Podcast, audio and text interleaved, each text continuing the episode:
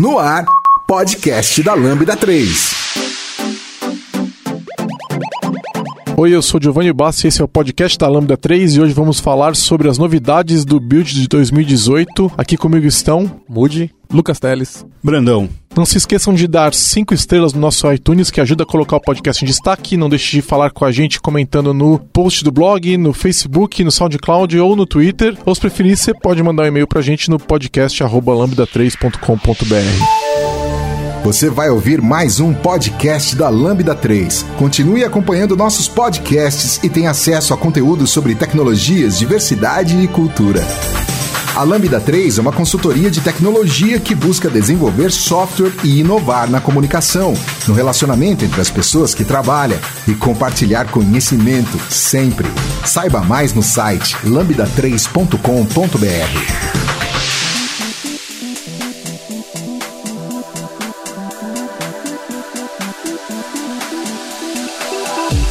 Hoje é quarta-feira, é dia 5, não, 9 de maio, né? Então o build tá rolando ainda enquanto a gente tá gravando. Falta mais uma ou duas palestras ali, é, então são cerca de 7 da noite. Lá eles são 4 horas para trás, é 3 da tarde, então eles devem até umas 5 da noite. Então o build ainda não terminou, mas a gente vai comentar o que a gente viu até agora. A maior parte dos anúncios foram na segunda-feira, né? Acho que não teve grandes anúncios ali entre terça e hoje. E a gente vai focar muito mais no, na frente de dev e ops, assim, né? E a gente não vai. A parte de machine learning e IA e tal não é exatamente a frente de nós quatro aqui, mas nós vamos tentar arranhar um pouquinho também, né? Tocar de ouvido, ver como é que vai.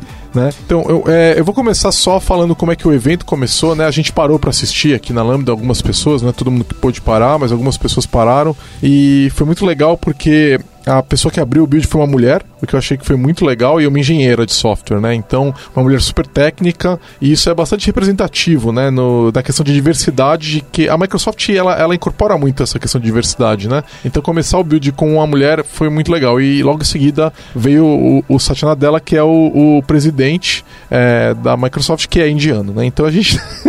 e não é branco e tal. Então, assim, é, é, é foi muito legal essa abertura, e, e, não, é, não é a primeira vez que eles fazem isso, né? até quando a gente está nos Estados Unidos, lá em algum evento da Microsoft, que não é tão grande assim, a gente costuma ver é, grandes mulheres abrindo esses eventos, então tem, tem sido muito legal. E, bom, aí o tema do primeiro dia foi inteligência artificial, né? Eu acho que do, do, primeiro dia do evento como um todo foi IA, né? Nossa, eles caíram matando, né? Acho que roubou as atenções, né? Quem não, não tinha ouvido falar até agora, eu achava que IA ainda estava é, num campo, será, experimental aí. Acho que agora entendeu que a Microsoft vai investir nisso e, e é mainstream e, cara, vai entrar no dia a dia, não só você desenvolvendo coisas especificamente, mas como a gente vai falar aí ao longo do, do podcast, é, o uso da IA em diferentes coisas, né? Em diferentes produtos, é, eu tava até brincando que para mim tava meio chato porque não tinha código basicamente, né? Eram várias demos, eles mostrando como funcionava, era mais eles mostrando um cenário da vida real mesmo, assim, né? Mas era muito louco as demos. É, mas eu, eu fiquei impressionado porque, é, é, sabe que é, o, o build é um evento para dev, né? É, ele é um evento de dev. E a impressão que eu tive é que eles queriam nos inspirar, sabe? Tipo, olha, vocês, vocês conseguem fazer isso aqui. É isso que eu ia falar. É, eu acho que foi basicamente isso, ó. Tipo, a gente tá te dando a possibilidade de você fazer isso aqui e aí construir em cima daquilo. Né? Eles até abriram comentando daquela pulseira que a gente comentou no podcast. Não sei se foi do Connect ou do Build do ano passado, que a gente comentou da pulseira pra mina que tinha mal de parque. Ah, assim. verdade. Eles abriram com esse case, assim. E eu lembrei, eu lembrei que a gente comentou que foi uma das partes mais legais que a gente falou da outra build, né? Sim, que que, que foi, passou junto com os ninjas cortadores de cebola, né? Isso. né? Porque, meu, aquilo lá realmente é incrível. É. Então eles lembraram, falaram, ah, esse foi o pico do, do 2017, agora nós vamos fazer umas outras coisas aqui. Não, e teve outras coisas ainda, né? Do, do cara com problema de visão tal. Sim. Aliás, teve anúncio hoje, esse ano sobre é, uso de inteligência artificial para ajudar é, as pessoas com que têm algum tipo de deficiência, etc, né? Foi, foi interessante, mas eu acabei não entrando muito nesse anúncio. Vocês viram o que, que eles anunciaram? Eu, não, eu, eu vi que eles anunciaram alguma coisa de,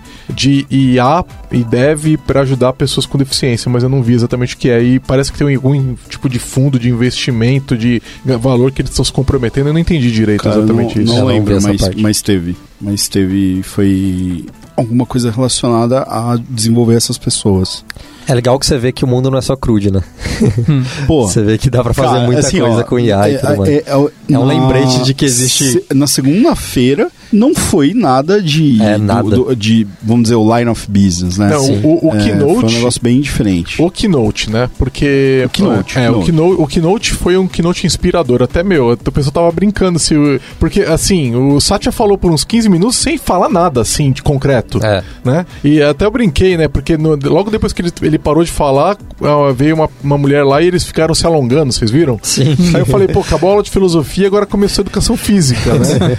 Mas é, ele Ah, demorou. eu, eu não entendi essa parte, porque foi até um pedacinho que eu, eu, eu não consegui continuar vendo ali. Aí eu falei, caramba, né? O que, que ela vai puxar dali? E No Não, fim, e não então foi nada. só um alongamento. A Foi gente só tava alongamento. especulando Só. que teria uma IA assistindo tudo, ia dizer quantas Isso, pessoas. então, é isso que eu pensei. Eu falei, caramba, eles estão contando, é, sei lá, as pessoas se mexendo, alguma Sim. coisa do tipo, e vai sair um negócio muito louco dali. E aí eu não vi depois e falei, pô, agora foi.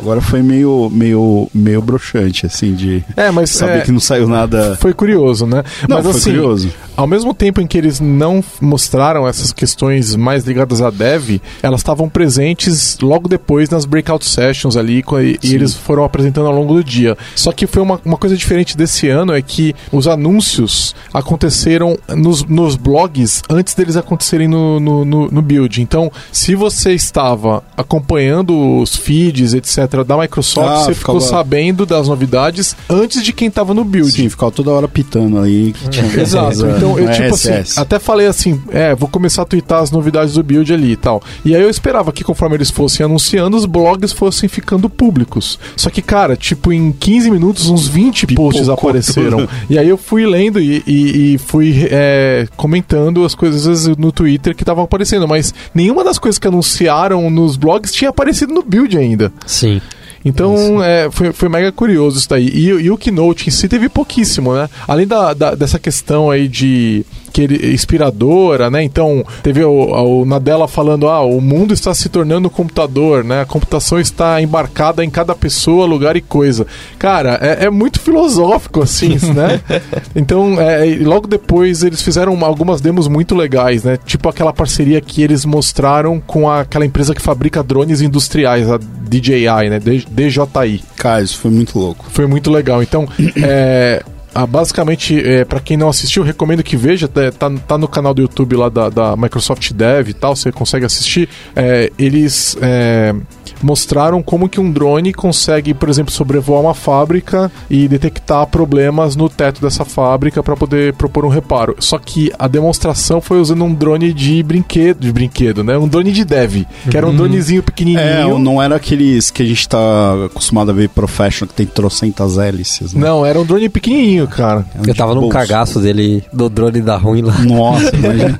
Aí ele foi pegar, quando ele pega, quando vai desligar, eu falei, o Que- que ele tá fazendo, cara? E- e que ele ele, pega até na mão pra desligar. É, né? ele pega no ar, né? É. E ele até falou que precisava, por causa de estar dentro de um local fechado, eles precisavam de um cara é, seis é, mil pessoas. licença, né? habilitado, né? Pra... Então, o cara que voou era um cara profissional, o cara. Parecia um moleque, né? De 15 É. anos de idade. Foi mas- chamaram o moleque ali. Mas esses são os profissionais de hoje, cara. De 15 Aí, anos. E aí ele tava lá e aí ele voou ele sobre a- o modelo, eles tinham um modelo no palco do. Parecia, eles falaram que era o teto do, do, de onde eles estavam, né? Alguma coisa assim. E aí ele voou com aquele drone de dev e aí foi de- detectando anomalias na- no modelo que ele tava voando. E aí quando terminou, o men- o menino parou a- o drone no ar. E aí ele caminhou até o drone, pegou ele por baixo e virou ele de ponta cabeça e aí É. desligou o drone, né? Eu acho que foi tipo Foi- drop the mic quando você é piloto de drone.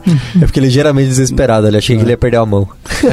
Mas é, o Eu só legal... sei que eu quero um daqueles. O, o legal disso, cara, é assim, ó. O, que eles estavam simulando ali eram ah, tubulações, né? Então, se você pensar assim, do tipo, um oleoduto, né? Oleoduto, cara, tem quilômetros e quilômetros, não fica só dentro de uma fábrica. E por mais que você coloque sensores no duto, é, tem o custo de você passar fio ou passar informação e etc. Aí você imagina o seguinte, igual o que a gente vê dentro de casa e, e tá ficando cada vez mais comum, aqueles robôs aspiradores que ele tem um horário que ele sai, aspira, né, baseado num algoritmo ainda que ele vai construindo do melhor jeito de aspirar a sua casa e ele volta automaticamente para conexão lá para carregar, né, né, e tal.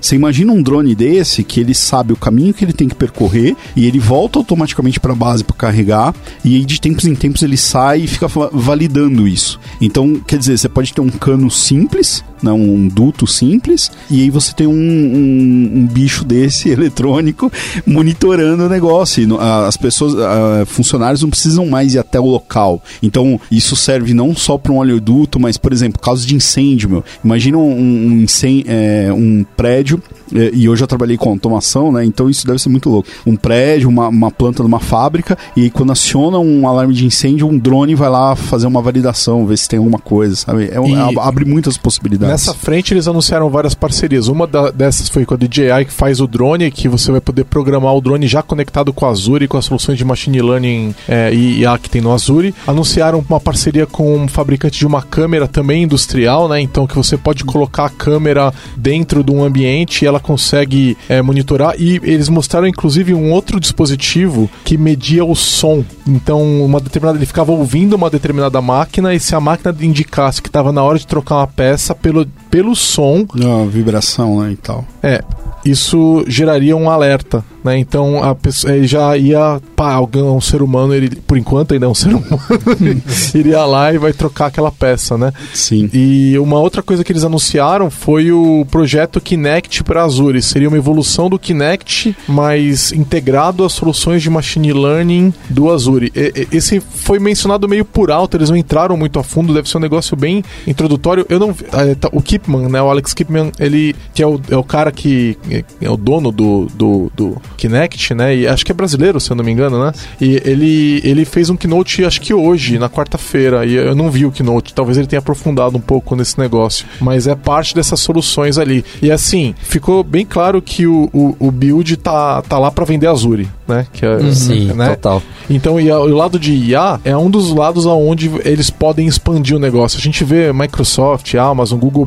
brigando ali, é, faca na mão, né, para ver ganhar mercado mercado de corporativo, mas essa frente de IA é um lugar onde pode expandir muito. E a gente percebeu que o, o anúncio foi muito em cima disso, né? Os anúncios. E não à toa o Google que fez a, o Google I.O. também entrou é. falando muito forte. Agora acabou de. tá rolando, acho que o Google I.O. ainda, né? Os caras fizeram ao mesmo tempo. Ao mesmo tempo, e do foi... Facebook logo antes também, né? E também falando muito de IA. Então, pelo que eu tô vendo, é uma. Eles estão querendo brigar pela cabeça, pelas mentes do, dos devs, que para ver se o pessoal, quando lembrar de IA, lembra deles, né?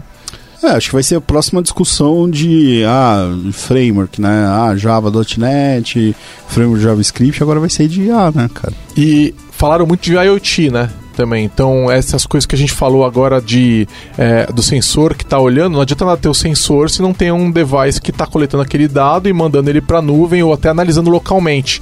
E aí entrou aquela discussão do Azure IoT Edge, alguma coisa assim, né? Que é meio bizarro, porque a solução de machine learning ali que está rodando, está rodando no dispositivo. Sim, então você treina o modelo no Azure e aí baixa o resultado do modelo treinado pro Raspberry Pi, por exemplo, e ele executa lá diretamente. Então não tem nada de Azure naquilo. É. Então eles estão usando Azure é, treina, é a parte de treinamento. Não, mas eu acho né, que ele fica comunicando. Ele não? tem essa opção, mas não é, necessariamente. Ele pode, é, ele pode estar offline, mas ele, ele fica. A hora que ele entra online, ele realimenta o modelo, né? Então, pois é, é sim, mas essa é, termina ali, né? E a gente não sabe, não necessariamente ele tem que estar entrando online. Ah, não, Você pode estar sim. totalmente desconectado, ele pode é, estar fazendo uma análise dia, ali. Hoje em dia, você falar desconectado é quase impossível. Não, né, ele pode ter feito uma análise e falar dentro do data center local. Ele não precisa falar com a internet ou com a Azure, por exemplo. Ah, tá. Entendeu? Sim, sim. sim. Ele pode. É, data center local, se é que isso ainda existe, né? Mas sei é, lá. Acho que não existe. Né? É, pois é, de repente aí que tá o lance, né? Então o que, que adianta um sensor? Se o sensor detecta alguma coisa e ninguém ouviu, ele ainda detectou? é muito louco essa parte, porque eu, eu tinha visto esse lance de ele exportar o modelo há um tempo atrás e só tinha para iOS. E aí você vê isso, acho que tem uns seis meses. Agora já tem iOS para Android e para containers, que é o que eles estão usando no Raspberry Pi lá no exemplo. É, e é uma coisa que eu já falei, eu rodo Docker nos meus Raspberry Pi há, há, há anos. né? Então, Raspberry Pi 2, 3, tudo rodando Docker. Então é uma Sim. coisa que eu sei que funciona faz tempo. É. Então o overhead do Docker é zero, né, praticamente. E o legal também é que na parte de IoT, eles abriram o, o, o open so, para open source o IoT Edge, né? Isso ah, tá, foi, eu não vi isso. Para open source, né? Porque tem agora para rodando em Linux. Eu vi no site isso aí. É, então, assim, os caras estão expandindo tudo quanto é lugar aí, open source e tal. E eu peguei um link, um tweet aqui que eles fizeram, que eles mostraram também lá no telão, né? Em que em 2020 nós vamos ter 30 bilhões de dispositivos conectados. Os indivíduos vão gerar 1,5 gigabytes de dados por dia, o que eu não sei da onde, porque eu não, eu não gero isso tudo. É, de código deve ser no, Será? K. Não deve ser nem um K de dados. Cara, eles vão pegar cada passo que você tá dando. É. Na verdade, já pega, né? O, o passo, já pega é, Então, na verdade, os passos eles já pegam. Eles é. vão pegar outras coisas. É, eu acho que isso deve ser cidadãos de é, países é. desenvolvidos, né? Então, o chinês médio não deve estar tá gerando 1.5 GB de dados por dia, o brasileiro ah. médio. Acho que não. É, acho que isso é muito Lembra que o chinês tá sendo, o... eles estão olhando o rosto das pessoas lá já. Nossa, e ainda tá minerando os bitcoins. E jogando água se atravessar fora da faixa. É. é, casas é, smart vão gerar 50 GB de dados por dia, veículos autônomos vão gerar 5 teras de dados por dia e prédios smart vão gerar 150 GB de dados por dia. Então eles, eles mostraram isso e está no tweet também. Aliás, assim, eu fiz um resumo do primeiro dia, tá no blog da Lambda, então quem quiser ver ou, com mais detalhes assim, ou pegar eu, eu, muitos dos links estão na, do que a gente vai discutir hoje vão estar tá também nesse post que eu vou linkar no, no, no post da, do, do, que vai acompanhar esse episódio. Aliás, duas dicas que eu queria dar. No dia de build, acompanhe o Twitter lá com a hashtag do MS Build, que aparece várias coisas que não aparecem no dia lá. Você vê da galera que tá no backstage e tal. É bem legal você acompanhar. E tudo isso que a gente tá falando, das, das sessões, os keynotes, tudo vai estar tá no site do, do Connect. Então, se quiser assistir, é só entrar lá que eles gravam todas as sessões, até as que não foram transmitidas live. E no YouTube de, da Microsoft Dev também. É. Que é bem legal. É, eles estão saindo do Channel 9 e hospedar vídeo, estão jogando tudo no YouTube. Eu assino o canal de ontem para hoje e subiram uns 30 vídeos. É, você dá um F5, aparece lá um vídeo enviado há um minuto atrás. Exatamente. Uma coisa que eu vi no Keynote, logo na abertura também, que eu achei, cara, muito legal, foi. É bom, vamos, vamos lá. A Microsoft é uma empresa de plataforma, né? E a gente está vendo eles convergindo tudo para vender mais Azure, né? E Office 365 é tudo Azure, né? Agora é Microsoft 365, né? Mais Office 365. Cara, vocês viram a demo da reunião que eles fizeram com a pessoa surda? Que é, ah. é, é, uma surda vocaliz, vocalizada, eu acho que fala, né? Cara, aquilo lá é quase ficção científica. É, então, cara, mas eles, eles. A demo que eles fizeram foi real, assim, foi, não foi tipo. Tá certo Gravado. Que, é, né? não, é. Então, assim, ó, vamos descrever não, não, não tô não... falando que não foi. Eu tô falando assim, é um negócio que, cara, eu só tinha visto em filme ainda, é. claro. Aquilo realmente. Eu lembro da. Não sei se vocês lembram os eventos atrás aí, uns Tech Summit, alguma coisa assim, que rolou aquele negócio da conversa do, do Skype de fazendo tradução é, simultânea. O cara falando em português e uhum. o cara ouvindo em inglês, respondendo em inglês e o cara ouvindo em português. Isso já por si só, né, em tempo real já era um negócio absurdo assim, né? Sim, e vamos lá, vamos descrever para quem não viu, né? Então, basicamente eles abriram uma sala de reunião no fundo do palco ali para todo mundo ver e entraram dois rapazes, eles sentaram lá o, o para para fazer a reunião e assim que eles entram na sala, a sala fala, tipo, se fosse nós quatro aqui. Oi, Moody. É, a sala Oi, identifica o cara. É ligeiramente assustador. É, não, então, vamos, vamos falar da demo, depois a gente fala das é, implicações. A gente fala da parte do Black Mirror. 2001, Odisseia no Espaço, é, Feelings, né? É, exatamente, exatamente, né? Então vamos a gente já vai falar das implicações, porque tem muitas, né? Você vai baixar um tema e aí ele vai falar com a voz do Hal. É, é exatamente. Aí, assim, eles começam a conversar na reunião e a ata está sendo feita automaticamente. Então, tudo que eles estão falando está sendo gravado e transcrito. Cara, né? isso é sensacional. Está sendo transcrito. E conforme eles falam, algumas palavras-chave que dão ensejo a um follow-up futuro, então, que ah, a gente tem que fazer tal coisa amanhã. Uhum. É que essas palavras vão, vão indo parar numa área especial é, da, da é, reunião. É como se fosse é, actions, né? Você tem a transcription e aí você tem os actions. Então, se eles falarem assim, então, é, amanhã a gente pega e manda um e-mail para ela. Aí eles, essa parte, exatamente essa fala, Aham. esse texto vai parar do lado direito da tela e fala assim: Isso aqui é pra gente olhar, depois você revisar coisas pra que É você tem pra foda. fazer. É. E aí entra uma menina que ela, pelo que eu percebi, ela é surda é, e ela, ela consegue falar. Eu não sei se ela lê lábio ou não, não ficou claro pra mim, mas ela tava lendo, né? Ela tava lendo a transcrição na- imediatamente, né? E ela tava falando e eu percebi o seguinte: a, a inteligência artificial ela não acertava tudo que a menina falava, porque ela tinha uma dicção é, um pouco prejudicada por causa, Sim. que é- é- por causa da surdez, né? Então, é, algumas coisas ele errava. Então eu imagino que, por exemplo, se a gente estiver falando com esse sotaque brasileiro que a gente tem falando em inglês, né, também não vai pegar tudo que a gente fala, né? Sim. Então, é, é assim como ela tem um problema de fala, a gente também tem no, inglês, né? Então é, é- então não pega, não tá perfeito ainda, mas pro falante nativo, tá, ficou muito bom, cara. Ele errava raro, era muito raro errar. Sim. Vocês perceberam? Inclusive, outra coisa, aparecia o nome da pessoa que tava falando. Então era assim, Mude, dois pontos, aí o que o Mude falou. Aí depois eu ia falar, aparecia Giovanni, dois pontos, e o que eu falava. Então, isso é uma coisa que, que não ficou claro lá, é, se ele tava pegando pelo posicionamento da pessoa na sala, que ele tava, ele já tinha identificado a pessoa e sabia que a pessoa tava naquela posição, via que ela tava falando e beleza. Ou se pegava pelo timbre da voz. Eu acho que é o timbre da voz, porque, é, inclusive, quando uma pessoa falava sobre a outra. Ah, ele quando conseguia ela- separar, né? Exatamente. Então, quando ele, a pessoa, a outra pessoa interrompia, ele sabia que aquilo estava acontecendo. Eu, eu acho que deve ser algum padrão na voz da pessoa, né? Não, o que é muito E- louco. e- Aí começa a questão de não só de a empresa ter as digitais, mas ter é, a, a visualização, da, a imagem, mas também da voz, né? E, Não, mas isso, se você for ver, por exemplo, a Alexa é, da Amazon, ela já percebe que você é você. Então, Hum. se, por exemplo, tenho- você tem a Alexa na sua casa, você e a sua esposa. Quando você pergunta a sua agenda do dia, ela sabe que é você e ela fala a sua agenda. Quando a sua esposa pergunta, ela fala a agenda dela. Isso já tem. Isso já existe. É, Então, mas tem considerações, né? Por exemplo, dois homens na mesma casa, Então. mesmo com voz parecida. É, então, pois já... é, mas é, aí que tá. Ele tava pegando perfeitamente a divisão das vozes É, ali. lá ele tava conseguindo, É. mas eu, eu sempre tenho um receio com essas coisas de, de demo, né? E assim, mas já não ficou é... claro pra mim se aquela solução é uma solução pronta ou se é um protótipo, né? Se é uma coisa que eles já estão oferecendo. O que depois eles mostraram, inclusive, integrações com Microsoft Teams e outros produtos da, do Office e tal. Mas o que eu tô percebendo é que eles estão realmente buscando integrar a plataforma toda. É o Office 365, né? Você que agora é um- Microsoft 365. Ah, é? É. Mudou? Isso eu não vi. É, Mudou o nome? É, mudou. Eita, nós.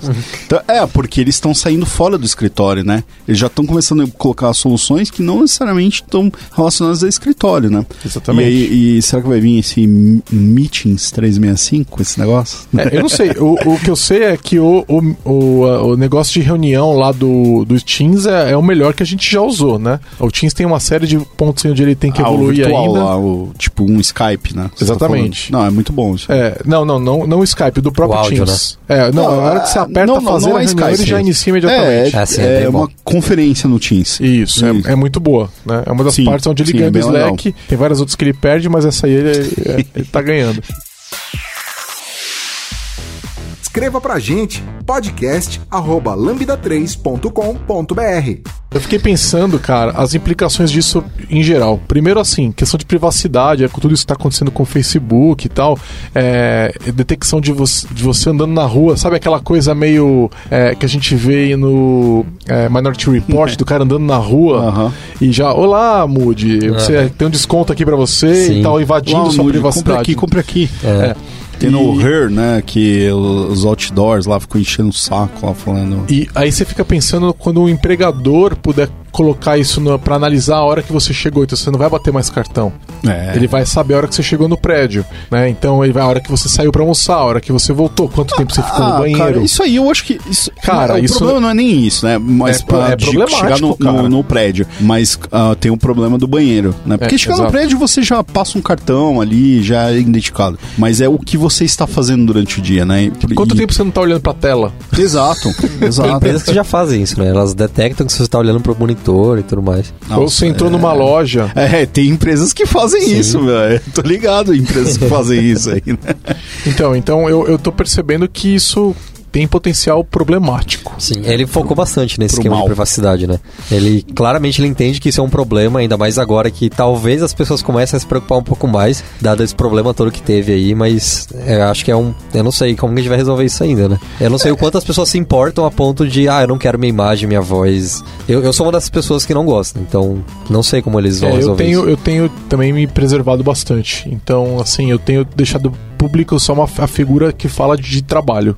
É, A figura privada também. tá escondida atualmente. Né? E bom, enfim. Eu acho que deveria ser assim, né? E, eu- mas, um, assim, vamos lá. Falando de, de privacidade, eu acho que o que não é legal, ok, mas em, em outros aspectos, o quanto que isso pode ajudar, por exemplo, na integração de, de pessoas com problema é, de fala, visão dentro da empresa, né? Porque a gente, eu, eu já vi vários projetos, é, até open source aí, é, o pessoal fazendo tipo um GPS interno através de, de beacons e etc. Mas você imagina um, um- um- câmeras dentro da empresa conseguindo auxiliar uma pessoa com deficiência de visão a poder andar livremente, né? E, e- sem precisar ter esses faróis aí e tal. Então, assim, é, é, tirando a parte de privacidade que é importante e tal, o potencial que isso tem de, de inclusão é muito grande, né? É, e, e a gente tá olhando para um negócio mínimo. Imagina para hospitais que, que trabalham com essas pessoas para melhorar a acessibilidade delas, algo do tipo, o quanto que a, a inteligência artificial não, não, não pode é, ajudar, né? E um anúncio que eles é, enfatizaram aqui é os alcances, como o negócio está evoluindo rápido. Então, é, um, um slide que eles colocaram foi que em 2016 eles alcançaram paridade com o reconhecimento de objetos com seres humanos. Então, isso faz dois anos já. Em 2017, paridade com reconhecimento de fala com os seres humanos. Em janeiro de 2018, é, compreensão de leitura com paridade com seres humanos. E agora em, 2000, em março, agora é, mês passado, dois meses atrás, eles alcan- alcançaram paridade humana com tradução. Não sei se vocês viram isso, eu, eu até compartilhei no Twitter também. A tradução do chinês para o inglês hoje é feita por máquina e a pessoa que está lendo não consegue detectar se quem fez a tradução é um ser humano ou uma máquina. E isso aconteceu faz dois meses e eles bateram essa meta. Então você imagina só a quantidade de tradutores, de documentos e etc., ou até intérpretes mesmo, que vão perder o emprego por causa disso. Né? E isso faz dois meses já. Então, é, quando a gente fala é, reconhecimento de fala e ali a, a tradução, quer dizer, e, e a, e a voz, né? A gente já começa realmente a ter tradução via voz em tempo real. Aquele negócio que a gente vê em filme, né? Há tantos anos, da pessoa vir e ela falar, botar o aparelhinho no meio e ela fala e o aparelhinho Sim. fala pra frente, né? Agora, é- e vocês viram no Google, a gente que tava discutindo aqui o negócio lá do Google I.O., que ele tá fazendo ligação lá, o Android tá fazendo ligação pra casa das pessoas, né? Pra, pros, é, imagina, a- é- é, as, as pessoas não conseguiam perceber que era um É. robô que tava ligando, falando com elas. Eu me impressionei quando começa a ligação ele fala. "Ah", nossa, é, é genial o detalhezinho. Então, mas, Exatamente. Cara, eu ainda tenho um. um Brando tá cético. É, eu, Tá cético. eu tô muito cético. tudo gravado. nisso, sabe por quê? É, não, não gravado, mas eu acredito que foi muito scriptado, sabe? Muito ro- roteirizado. É ambiente controlado, é, né? É, É. mu- é muito controlado. Cara, eu Porque, acho assim, que não tá mais controlado. Porque se não fosse controlado, os caras tinham ligado na hora, cara. Eles teriam feito isso na hora. eu entendeu? acho que eles- Pediram uma pizza pra acho? galera, ligado Eles na até- Domino's e. Eles até poderiam ter feito, só que existe um, uma chance de erro. E aí, É, a chance cara do pode erro. falar um palavrão. Ah, Exato, Ah, exatamente. toma. Além disso, né? Mas a chance do erro, ela, num keynote desse, ela é desastrosa como É, relações é. públicas. Mas, então você não faz. Cara, não sei. eu- porque assim, ó, o- eu, eu acho legal pra caramba isso. Ó, meu sonho é, tipo, é, o celular ser invisível, o computador ser invisível. Eu acho isso muito legal, né? É tipo viver na era dos Jetsons. Só que assim. No, no celular. Ninguém cê- sabe o que é isso, ó, Brandão. Quem tá ouvindo a gente não Só- sabe o que é, é. Só que o, que- o que. É, agora que eu entendi o que você falou. Mas é, o Google tá aí pra isso. Procure É. aí. então é. isso quer dizer que eles vivem, vivem no passado, né? Então. É.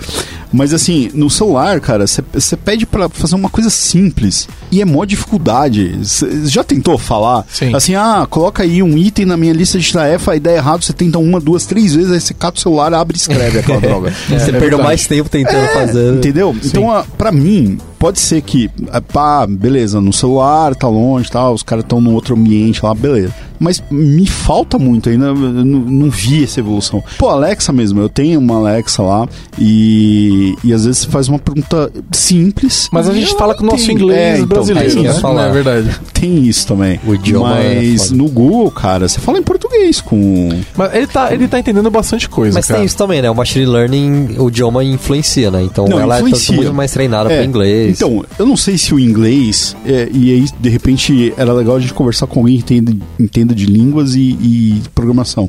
Se o inglês é melhor pra fazer essas paradas em. em- Talvez em- ele só tenha uma amostragem maior pra treinar mais. Né? E o inglês é um idioma mais simples que o português. Então, é com é, certeza. é, então, talvez seja por isso que as coisas lá funcionam, cara. Porque Sofra com isso. Mas enfim, é, todo esse negócio, né, é, ele tá, tá evoluindo muito rápido. Aí, uma coisa que eu tenho percebido é o seguinte: a maioria das pessoas que está trabalhando com desenvolvimento de software não está trabalhando com machine learning e AI, nada disso. A gente está trabalhando fazendo sistemas de dia a dia, de corporativos, nada, Crude. nada é muito crude, nada, né, aplicações web, aplicações mobile, né? É, mesmo jogo no Brasil se faz muito pouco, né? Então, a maioria de nós não tá fazendo isso. E aí, é, eu, eu tive no Connect no passado e eu tive uma interação com o pessoal de AI da Microsoft lá tal. E é, eu fui por causa que a Lambda ganhou como o melhor parceiro do ano, é, ano passado, né? E aí a gente foi convidado para estar lá. Então eu tava junto com outras empresas que tinham importância de mercado importante para a Microsoft ali, que era, era importante para eles receber, né? E a gente tava lá junto e um, um- uma outra, uma pessoa que representava uma outra empresa bastante grande, inclusive, falou assim: muito bonito tudo isso de AI. Mas eu tenho desenvolvedores web. O que, que eu faço com eles? Eles não sabem. Eles não sabem usar isso aí. esses são os próximos desempregados. É, eles não sabem usar isso aí, né? É, depois a gente fala do IntelliCode, que IntelliCode é maravilhoso. então, Mas o, o- então, aí eles falaram assim, não, pra isso você tem os, os Cognitive Services, né? Que é aquele é, é- é AI na caixinha, né? Então, eu quero, é, eu quero reconhecer uma caneta, ele já sabe, é um web service, você chama lá um serviço REST e ele fala se aquilo é uma caneta ou não é. Então, aquilo nu- nunca. é, qualquer coisa além disso, você vai ter que criar o seu modelo de, de machine learning. E não é um negócio trivial. É, e eles aí- criaram. Não. Então, e aí pra isso eles criaram o tal do ML.NET, que é uma linguagem, é uma, é uma, é uma API de .NET, né? Uma, uma biblioteca .NET Core lá que você pode utilizar, que você consegue fazer machine learning com .NET. Vocês viram esse lançamento? Machine Learning na caixinha? Na caixinha. Então, olha só, eles dão um exemplo ali é, é, que foi bem interessante, né? Então, é, é, eles estavam vendendo um, um aspirador de pó e aí é, eles falam assim.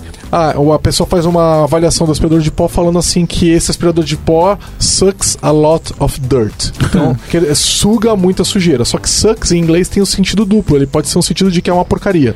E aí, é, de repente, você bota isso no algoritmo padrão do machine learning lá do Cognitive Services, que é em uma caixinha fechada, ele vai falar que aquilo é um, é um comentário negativo, certo? Só que não- não é. Não é, porque no cenário que você tá de um aspirador de pó, suck tem outro Mas, sentido. mas suck, é, é suck, suck mesmo. É, É, S-U-C-K. É isso, suga, Ah. certo? Caramba. É, pois é, é uma palavra com sentido duplo, como tantas outras que a gente tem em Sim. português também. É, Então, essa é a minha questão com a isso. com IA, e, né? e aí, pra isso, você tem que fazer o seu algoritmo de machine learning. Só que a gente não sabe fazer, e aí tá naquilo que eu falei mais cedo. Com esse ML.NET, você pode criar o seu modelo de machine learning, e eu dei uma olhada no- no- na biblioteca, é extremamente simples, né? O problema é você saber escolher as pecinhas que você vai usar pra montar a caixinha. Mas assim, o- enquanto o código em si é muito simples. É assim, você cria um pipeline de aprendizagem, você pega, lê os dados e você fala, olha, essa coluna aqui é tal, é, é de, é, é a- é a coluna que eu quero adivinhar, essa coluna aqui são, é uma coluna de dados X, Y e Z, você informa pra ele,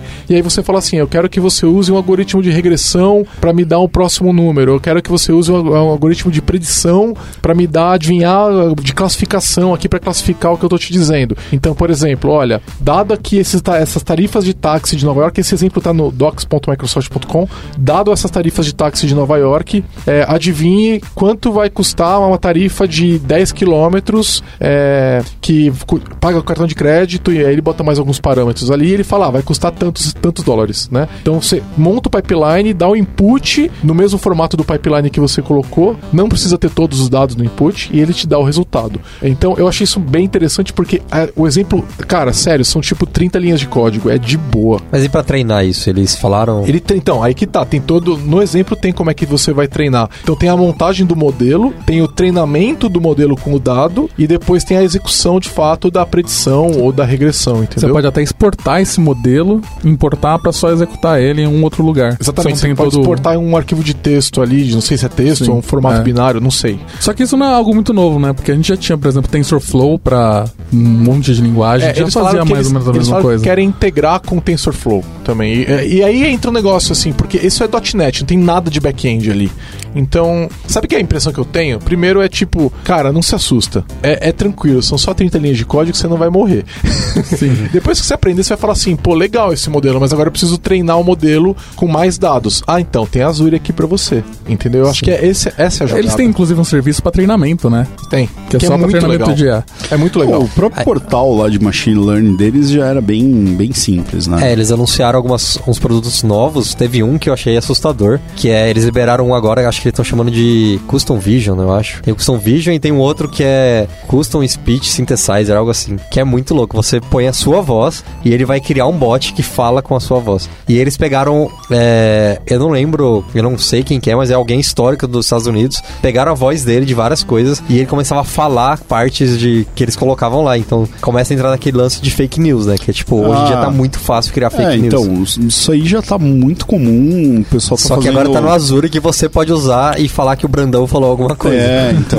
Ah, os caras já estão fazendo isso. Se alguém pegar o áudio desse podcast, consegue criar fake news da, É, da então. gente Brandão. aqui. Que, que é aquele Mas o negócio Brandon já se suja sozinho, cara. Já fala umas coisas aqui. que é aquele negócio que surgiu com acho que da Gal Gadot que fizeram um filme pornô com a cara dela, né?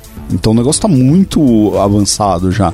E, e aí o que, o, o que eu acho que é uma discussão que vai ser bem grande é assim, se, se você tá usando eh, essa, essa Bilib e você tá treinando coisas, né? Então imagina que ah, a gente aqui tem uma ideia de fazer um app ou fazer uma, uma linha de negócio aí que, putz, é disruptivo e tal.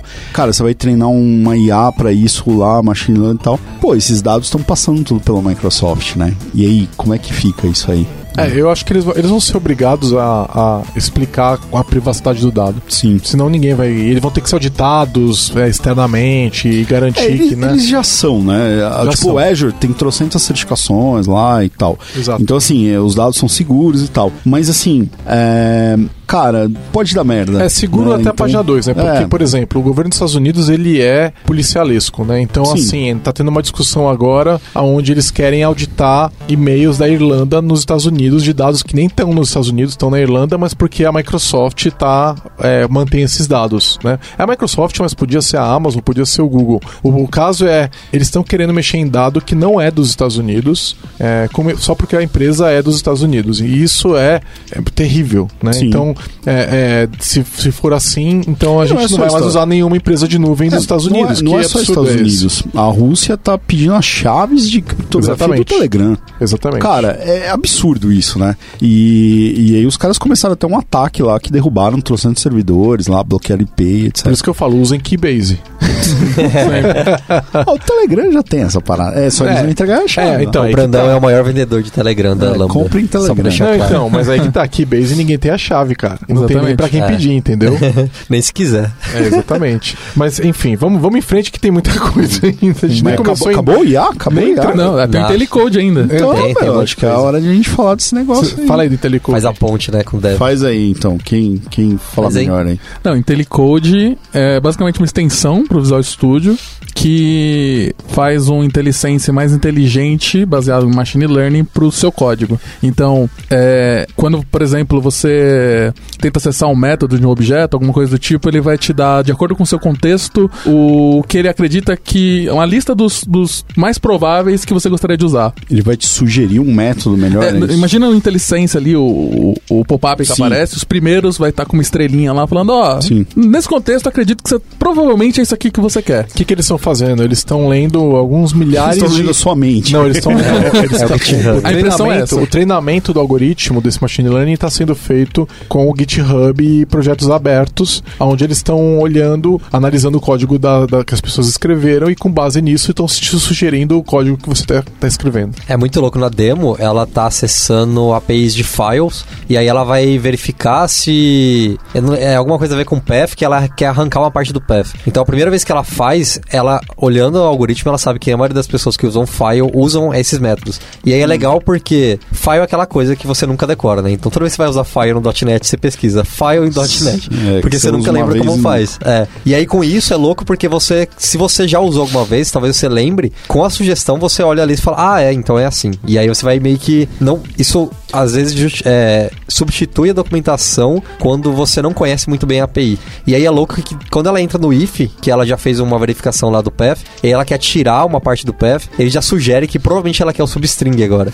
Então é muito louco, ele Sim, basicamente escreveu aquele método pra ela. Outra coisa que eles mostraram é a questão de é, propor um editor config com base no código que você já tem. Isso é Propor o quê? também. um arquivo de editor config, que é aquele que faz os seus estilos de código. Então, se você vai usar tab ou espaços, e tem que ser espaços, lógico. por É espaço. É, é espaço. Mesmo que nem- a IA fale que é tab, você troca. É, n- Não. não, não somos Aí animais. a IA né? tá né? Sã consciência vai usar tabs, Né? né? Porque afinal de contas você quer precisão, você quer saber, né? Então, enfim. É... o Brandão tá Aperta o chateado. tab e já era, cara. Não, você pode Você apertar pode, o tab. esse é o ponto. Cara, É, você aperta o tab, ele insere lá os só espaços quero pra saber você. se compila, cara. E então ele e assim, ele o, o a extraconfig é extensível, né? Então, ah, você tá usando var e não o nome do tipo no C Sharp, por exemplo. Então ele vai falar, vai criar lá a sugestão de que você use var. Você não tá usando underscore nos seus campos, como que é como Não, você tá deveria errado. fazer.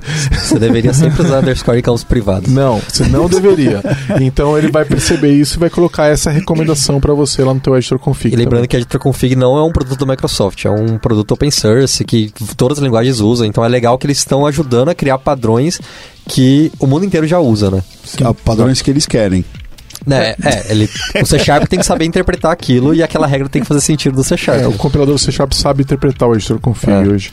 Tá, então Aí- Tá, mas então, então vamos lá. É, o que que isso ajuda o programador além de, de, de ele sugerir um método melhor? Significa que os programadores vão errar menos? Esperamos. Não. Só vão produzir código mais rápido. Mais que vão- rápido? não vão errar menos, não. É Pra menos isso, você tempo tinha no que ter Stack alguém- Overflow. Você tinha que ter uma- um robô escrevendo testes. Então, aí então a, sim seria louco. a, a medida vai ser a seguinte: se a gente vê que a audiência do Stack Overflow cair, que significa que esse bagulho tá ajudando. É É possível, é possível. Eles querem diminuir o database, o servidor deles de documentação. Então eles estão fazendo isso para que eles possam diminuir a carga lá. É, e, e só pra fechar, esse cara é uma extensão do Visual Studio que só, não, só tem pro Visual Studio, não tem pro Code. Pelo que Não, é, teve uma demo que já tava com o Code. Eu, Ah, é? eu acho que não tá aberta, mas teve um cara que ele entrou no Code e eu vi as estrelinhas lá. Ah, legal. Talvez seja algo privado, mas não tem pro Visual Studio for Mac. Tá, e aí ele, por enquanto, tá gratuito. Sim. A gente não sabe se isso vai continuar sendo entregue na forma de uma extensão, ou se vai ser incorporado ao Visual Studio, ou se Mas, vai, mas já tá sabe. liberado isso Já aí tá pro público, Visual já dá-. É só instalar a extensão. E tem outro recurso do IntelliCode que eu achei muito foda, que é de pull requests. Vocês chegaram a ver isso aí também? Ah, eu não vi. Não. não vi. É muito foda. Ele analisa o pull requests e é a mesma. Só que aí a, a treinamento dele é só na, no seu, no sua base de código, né? Mas ele analisa e ele começa a sugerir fixes e ele começa a escrever comentário no seu pull request. Então, Mas como um... é que ele faz isso? O teu Visual Studio tá vendo seus pull requests? Ah, o como é que é VSTS. isso? É, o VSTS. Ah, o V- então É. você instala a extensão no VSTS, é isso? Então, ela mostrou no Visual Studio, o Visual Studio estava integrado com o VSTS, então ele, ela viu o request no Visual Studio e aí ele colocava lá. Mas não ficou claro pra mim se ele colocou aquele comentário no pull request do VSTS ou se ela colocou só na, na IDE. Mas era muito louco porque ele colocava, ele detectou um erro de verdade, então tipo, ele estava escrevendo um, um código lá que eles iam colocar um retângulo. E aí tem aquele velho erro do retângulo que você tem que usar o x1, y1 e x2 y2. Ela usou x2, y e x1, algo assim. É, Ctrl C, Ctrl V. É, o velho erro que todo mundo faz quando vai fazer retângulo. E ele falou, eu acho que você errou aqui. E aí, mais do que isso, ele te tinha a opção fix. E aí ele ia lá e colocava a variável correta já. Aí a grande pergunta, apareceu o clipe lá na hora? eu acho que você pode melhorar esse código. Cara, eu Podia acho que ter. deveria. Podia ter um deveria. fork que põe o clipe. É, Deveria, Aí, se- aí que ficaria. Aí eu, aí eu quero. Aí eu pago. É, poderia até você trocar pelo Einstein lá ou pelo cachorrinho, Cachorrinho. e o gatinho. É, O o gatinho pessoal, o pessoal mais novo não vai saber Mais do uma que a gente tá piada aqui. falando. O, do, o do gatinho ele podia até dar um, um miadão assim, né? Ah, né, tal. Já deu as 5 estrelas no iTunes pro podcast da Lambda 3? Vai lá. Voltando para uma das novidades que eles anunciaram que não tem a ver com código, Cortana e Alexa BFF, né? Então você vai poder ter na Alexa, você vai poder a Alexa chama a Cortana, Chama a a Cortana Cortana. fala e aí, aí você fala com a Cortana as coisas que você quer falar e vai ter Alexa no lugar da Cortana no Windows 10, né? Então ali onde tá o Foi uma troca, então. é, uma troca, onde você toca né, pra ver a Cortana no Windows 10 lá do lado do Start e vai aparecer a Alexa, né? Mas não É. tá acontecendo isso ainda, já procurei aqui no meu, não tem ainda. Eu tava até pensando por que, que a Amazon aceitou fazer isso, mas eu não tinha visto a segunda parte. que era É, uma, troca. é uma troca e, e, sem dúvida, meu, colocar a Alexa em um bilhão de computadores Não, é uma com boa certeza. troca. Cara, É. a, a certeza. Amazon, a Amazon quer vender produto. Sim. Aonde ela puder colocar a, a Ale- a Alexa, ela foi feita pra vender produto. Só funciona nos Estados Unidos isso, né? Pra gente só é legal pedir a música do Spotify. Então, é, Pô, já é legal, né? Já é legal, né? Mas aí onde elas puder, onde a Amazon puder colocar a Alexa pra você pedir alguma coisa, cara, pra eles tá de boa. Tanto que a, a minha a Alexa não roda no, no, no device da Amazon. Eu tenho uma da sei lá, tem uma tipo uma genérica lá. Então, quer dizer, os caras não estão ligando pra isso, meu. Aí a Microsoft falou que ia colocar no Windows 10, que tem trocentos dispositivos, pô, é pra já, Você vai poder né? pôr no Raspberry Pi com Windows 10 a Alexa? Como é que é? Eu acho que já, Você vai poder já pôr no. Raspberry Pi com Windows 10 a Alexa? Ou ele exige algum hardware especial pra Ah, rodar? se diz no Windows 10 IoT. IoT. Isso. É, não sei. Isso aí não... Ele só roda no desktop. Acho Seria que é louco. só no desktop. Seria Porque o Windows hora, 10, o IoT não tem interface, né? Ah, então tá. Mas seria. É, ele podia rodar sem interface também, seria legal. É. Outra coisa que eles anunciaram é continua o investimento em HoloLens. Eles anunciaram dois projetos para computação holográfica e computação mista, que é o Remote Assist e o Layout. Remote Assist é você pode interagir com outra pessoa, que também tem o HoloLens ali é, via holografia. E o layout, pelo que eu vi, é para dispor objetos tridimensionais. Não entendi direito isso O daí. layout é, é- é tipo. É um AutoCAD lá que, de arquiteto pra você fazer distribuição dentro de uma empresa, alguma coisa do tipo. Que acho que você usaria recorrente. né? Então você fica mudando as coisas de lugares. E aí eu não entendi a briga que eles querem comprar com a Autodesk. É, talvez não tenha briga, talvez seja uma parceria. Porque É, bem eles, provável. eles já têm isso aí, Autodesk, né? Então, sei lá, é meio estranho. Agora, interessante que tá- tava tendo um monte de rumor sobre uma versão nova do, do HoloLens e não foi anunciado nada, né? Então a, a versão única do HoloLens que foi lançada até hoje, tem que, uns dois anos já, até agora sem updates. Ela tá atualizando o software, né? Então É, as mas- versões do Windows estão atualizando no HoloLens, mas é, esse é um projeto novo do HoloLens, mas o, o hardware em si é o mesmo. Não deve estar sendo fácil para eles desenvolver essa, esse, esse, computa esse processador quântico, não, quântico não, processador holográfico. Quântico é outro assunto tá. é, processador holográfico. Eles devem estar devem tá penando porque é um negócio complicado mesmo. O HoloLens ainda não, não, não emplacou, assim, né? Não, não, não vejo muitas coisas saindo pro HoloLens, né? Tem coisas Ele é muito caro específicas. também, né? É. Não, Principalmente mas, pra gente. mas o caro. Não, caro é relativo, né? Tipo, eh, se a gente fala pra pessoa física, sim, é muito caro, mas Sim. pra empresa, o cara, por exemplo, esse negócio que o cara mostrou de assistência remota. Cara, isso é sensacional pra um técnico de campo eh, ir numa fábrica olhando um painel elétrico e o cara fazendo pergunta. Imagina que, tipo, você pode, pode ter especialistas que não vão estar viajando, né? E, e aí um cara técnico de campo que não seja tão especialista numa determinada máquina vai poder mexer nela. Então eu acho sensacional isso. Mas eu é, só vi isso em dois anos, assim, e o resto é tudo POC quase, né, do HoloLens. O que é uma pena, porque é um negócio bem legal. Eu acho que é o dispositivo mais legal de, sei lá, o holograma que tem aí, o visor, é porque os óculos, aqueles óculos Rift lá, eu acho um saco. Esse, o HoloLens é muito legal. É, aí acho que a gente já pode entrar na questão que de dev mesmo, né? Então que toca acho que a maior parte do nosso público, que eles anunciaram que foi é, segunda-feira foi lançado o primeiro release candidate do .NET Core 2.1 e eu, eu ouvi um .NET, .NET Rocks, aquele podcast do Richard Campbell e do Carl Franklin, é, que eles lançaram, acho que ontem, terça-feira, ou na segunda-feira mesmo, não tenho certeza, é, aonde o, com o, Hunter, Scott Hunter, que é o dono do .NET, né? E ele basicamente falou que o, a, é, o lançamento da versão final é dentro desse trimestre, isso é, é roadmap público, né? Então é até o final de junho, mas ele falou que nas próximas semanas, talvez ainda em maio, eles lancem a versão final do, da versão 2.1. Legal. Então isso não foi falado no build, mas foi falado naquele podcast. E eles Ale- também falaram do .NET Core 3, mas vamos falar um pouquinho do, do 2.1. A gente gravou um podcast sobre o 2.1, né? Então, para quem quiser ouvir, é, volta no podcast sobre o .NET Core 2.1, .NET Standard 2.1 e EF Core 2.1.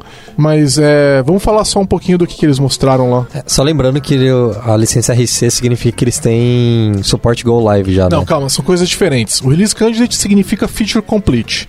Então, é, eu deveria significar, né? Porque a Microsoft já quebrou esse É. contrato várias vezes, né? Mas significaria que, nesse caso acho que significa mesmo, é o código está pronto. Agora é estabilização, né? Eles só vão estabilizar. O, a licença de Go Live é outra coisa, é, não é necessariamente associada ao RC, né? Significa que você pode colocar hoje o .NET Core 2.1 em produção e se você tem um contrato de suporte com a Microsoft, eles vão te atender. Porque até a versão de preview, que eles não estavam chamando de beta, estavam chamando de preview, até a versão preview, é você tivesse, você, se você tivesse um problema e tivesse um contrato com a Microsoft suporte, eles não te atenderiam. Eles vão falar, isso não é um produto suportado porque você está usando um produto incompleto. Agora, ainda que ele esteja incompleto porque falta finalizar a parte de qualidade, né? Ele já tem suporte. Eles costumam fazer isso, né?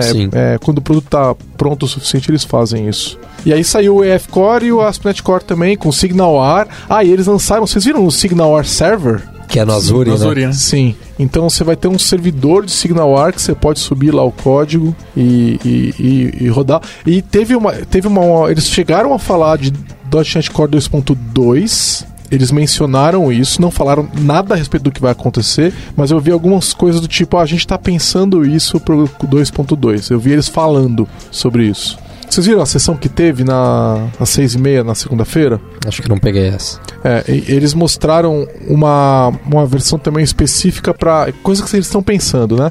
Para microserviços. Ah, Então, eu vi sim o template. É, ele vai lá File New, não é só o template, mas é, é também o template e eu acho que alguma mudança no framework também. File New, projeto web e microserviço. E aí o que acontece? Ele vai criar um arquivo de controller, eu acho, e só. É, eu, eu acho que não, Não tinha startup, CF, não tinha- é, tava não tinha tudo- startup, acho que era um Program CS e um controller, vários controllers lá, né? E apertava e ele rodava. Tipo, não tinha mais nada. Então, é, hoje tem um pouco de cerimônia, né? Pra você criar uma aplicação web.net. Você tem o startup, você tem o program, você tem a pastinha de controller, você tem o controller, você tem a view. E às vezes você tá fazendo um projeto de API e você não quer nada disso, você quer um controller. e eles fizeram isso, né? E aí a pessoa perguntou, eles perguntaram, vocês querem? É plateia? Queremos, queremos. né? E aí outra coisa que eles mostraram foi assim, a hora que eles rodaram, é, normalmente você roda um projeto de API, o que acontece? Ela abre o browser. E não- 404. E não, tem nada. É. Aí vocês viram a aplicação console? Sim. que eles fizeram. Então, é, eles criaram tipo um client para console, para APIs, né? Vocês viram? Sim. Sim, sim. Então você consegue fazer, por exemplo, tem um get ali, você es- de- você escreve, acho que get, Não, o mais legal, É. você dá LS. Da LS É, ele ele mostra mostra os todos verbos. os verbos tudo da sua API. e eles estão usando o antigo Swagger, né? O PNP Specification para achar os métodos, né? Sim. sim. Se você quiser, você dá UI e ele abre o Swagger pra você. Você pode fazer tudo pelo Swagger também. Aliás, sem configuração nenhuma. Sim. Sim, Que é muito legal. Eu fiquei sem entender se eles estão fazendo. Eles mesmos escreveram o código ou se eles estão usando o Swashbuckle ainda, que amarra o Swagger. É, eu com- não tô nem mais usando o Swashbuckle, eu tô usando o N-Swag. Que eles estão andando à frente Ah. do Swashbuckle. Né? Então é. Mas é, não sei, também não falaram. Eles só Sim. falaram assim, vocês querem, querem, isso? e saiu do .NET Core 3. Quer dizer, saiu. Saiu o É. anúncio. É o É. anúncio. E aí, o que, que tá acontecendo? Windows Forms de volta, WPF. Pro delírio da Tu- galera. Tudo voltamos para Windows. Cara, Desktop. A internet é só um meio, eu sempre falei isso, o negócio é Windows Forms. E... Mas aí, eles vão meter o do Windows Forms dentro do .NET Core, é isso? Pelo que eu entendi, é um NuGet, certo? Pra poder rodar o Windows Forms e o WPF em cima do de todas as otimizações que eles fizeram no .NET Core nos últimos tempos pra cá. E ainda é só Windows, né?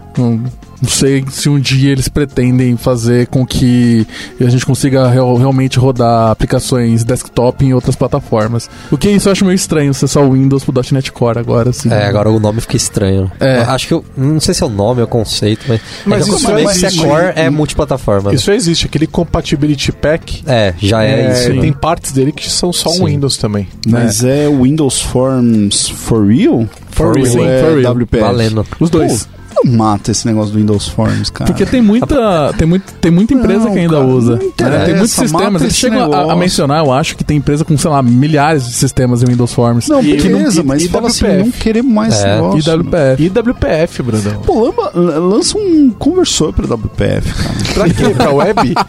Acho que é mais fácil dar Não, suporte. eu digo assim, do Windows Forms pro WPF, pelo Ah, menos, sim, cara. E não suportar mais Windows Forms. É que são stacks diferentes, né? Um é Ah, GDI, não sei, é outro. cara, não. mas lança o bagulho pra converter o código e boa. Mas o, o uma, é, mas é isso mesmo, são nuggets. O .NET Core em si não, não vai ganhar o suporte para Windows Forms. Você vai ter É, quem, que ter quem uns- tá com medo de, ah, vai crescer o .NET Core, não impacta em nada. É, e o legal é o seguinte: é, hoje eles estão sendo super conservadores com relação à evolução do .NET Framework na nessa parte de aplicações desktop, então WPF e Windows Forms. Por quê? O Windows Forms e WPF eles vão instalados na máquina, né, junto com o .NET Framework. E se você mexe alguma coisa, é, isso pode quebrar aplicações já existentes. Então, por exemplo, é, coisas de é, high DPI, etc., né, eles às vezes não podem trazer a novidade porque eles vão quebrar a aplicação. O que está acontecendo com essa questão do .NET Core 3? O framework vai deployado junto com a app. E eles vão usar tree shaking lá e um linker para ir removendo as dependências que não precisam. Então, a aplicação em si, ela vai conter já todas as dependências que ela precisa, inclusive o runtime. Acho que essa é a parte mais legal, né? Eles focaram nisso, falando que você pode fazer a aplicação side by side. Até na, na demo ele pega um pendrive, bota no notebook de uma pessoa que tava lá na plateia e ele roda e funciona. É, ela, ela, ela- eu vou falar que ela não, podia- não precisaria nem ter .NET Framework na máquina, mas ele já vem no Windows, né? Sim. Mas ele não tá usando o .NET Sim, Framework ele para tá usando rodar. o que foi. Tá junto com, a, com o deploy. né? Exatamente. É, isso inclusive eles mostraram também que ele pode gerar um NXZ agora, né? No, no, no 3. Sim. Pra suportar esse cenário de instalador É que o gerar vai ser, binário. um, vai ser um zipzão na prática, É, né? Vai né. ser porque. Vai ser um .NET Run. É, exatamente, né? E, e o legal é poder usar todas as ferramentas de dev do, do, do STK, do .NET agora, Sim. que são novas, né? O tempo de desenvolvimento, vocês viram? O tempo de execução. Sim, É, então a aplicação fica mais rápida, porque eles deram. Eles fizeram várias otimizações, né? a demo dele caía a 50%. Acho que era até demo mais, mais de simples. 50%. É, que foi de 500 para 200, né? Sim, era pra ler arquivos do, do, do- E o app tava menor por causa do linker que eles estão usando, né? E ainda vai ficar menor ainda, porque o linker tá super primitivo, eles Sim. falaram, né? E eles podem evoluir, porque é aquele negócio. É, olha, é, agora a versão nova que saiu do .NET Core, do .NET Core 4, sei lá, nós estamos fazendo essas evoluções aqui. Se você não quer essas evoluções, você fica no 3. E, e porque você pode rodar side by side. Então, é, eu acho sinceramente que isso é o começo do fim do .NET Framework, né? Quer dizer, mais um começo do fim do .NET Framework. Porque na prática é você não precisa mais dele para rodar aplicações desktop e eu acho que ele vai acabar ficando na versão 4. A versão 4 do .NET Framework é a última versão. é, a Eterna 4. É, vai ser 4.8, 4.9, 4.10, 4.11, não, não vai sair disso. Sim. Sim. É. Deve ter uma major feature. Eu tinha visto também que o WPF, com, com essa atualização, ele ganhou um upgrade. Ele vai conseguir acessar controles do o WP, que ele não podia antes. Então É. você vai ter os controles mais novos do Windows 10, mesmo estando no WPF. É, mas isso não depende do .NET Core 3. É, isso já tá no WPF no Windows Forms. Eu não sei se é nessa build do Windows ou nessa build do .NET Framework, mas eles falaram que vai acontecer. Hum. E é preview ainda. Então, o, o- olha só o principal use case disso. Não ria, tá? não é pra rir. Já estamos rindo aqui. o principal use case desse negócio é porque o controle atual de WebView para Windows Forms WPF é o IE6. Nossa. Não tem como não rir.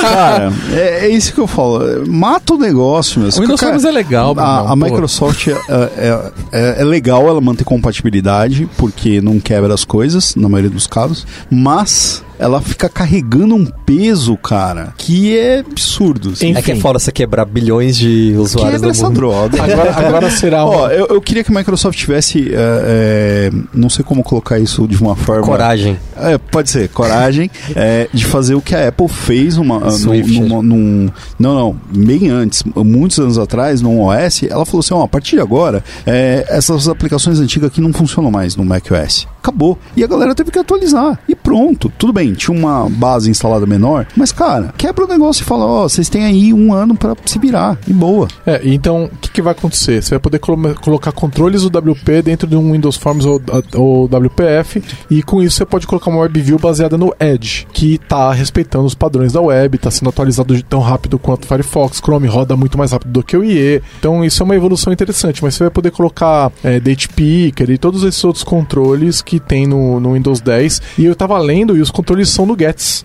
Então se você, você baixa os nuggets, eu não sei se a interface é uma interface para SEO, etc. Mas o que ele demonstra é um, é um nugget que você pega e ele já, já disponibiliza o controle. O controle aparece como se fosse um controle do Windows Forms mesmo, mas na prática é um controle WP. Mas isso não é do .NET Core 3, isso é do WPF do Windows Forms. Eu acho que vai acabar indo parar também no .NET Core 3, mas é independente disso. Uhum. Né? E aí, é, é, no .NET Core 3, o que eles mostram é, é que vai ter esse suporte para é, pra essas coisas todas. Né? Então, é legal. Uma, uma, eles acabaram trazendo uns números também de benchmark do .NET Core 2.1 RC1. Eles estão com o dobro, mais do que o dobro do desempenho na parte de dar acesso a dados. Então isso deve colocar eles lá no, no benchmark lá do Tech Power numa posição melhor, né? Mas eles também ganharam um pouco mais de 10% nos outros benchmarks. né? Então, e eu já falei isso aqui quando a gente falou de 2.1 a sensação de desempenho na ferramenta de dev com .NET Core 2.1 é muito grande. É, você se sente assim com um framework mega leve rodando super rápido. Então é, eu recomendo que o pessoal utilize. E você pode usar .NET Core 2.0, aplicação .NET Core 2.0 com o SDK do 2.1. É, basicamente, é, instala hoje que você já vai ganhar os benefícios, né? Exatamente. E tem suporte. Sim. né? E aí, se você for usar o 2.1, você tem que usar o novo Visual Studio 2017 15.7, que foi anunciado também na segunda-feira, que é o último update, Uhum. é, que é totalmente compatível com a, com a versão do 2.1. Aí eles também começaram o preview do 15.8. Entre em contato pelo site lambda3.com.br. Aproveitando essa ponte do Visual Studio, o Visual Studio for Mac também recebeu atualização. É muito louco que eles fizeram de. Primeiro que agora ele tem editor config, finalmente. Ah, e Mas- atualizaram o C Sharp, né? Sim, então, eles estão usando. Pelo que eles falaram, eles estão compartilhando a mesma API de, da janela de editor do Visual Studio. Então eles estão com IntelliSense muito mais parecido com o Visual Studio. E aí isso tá.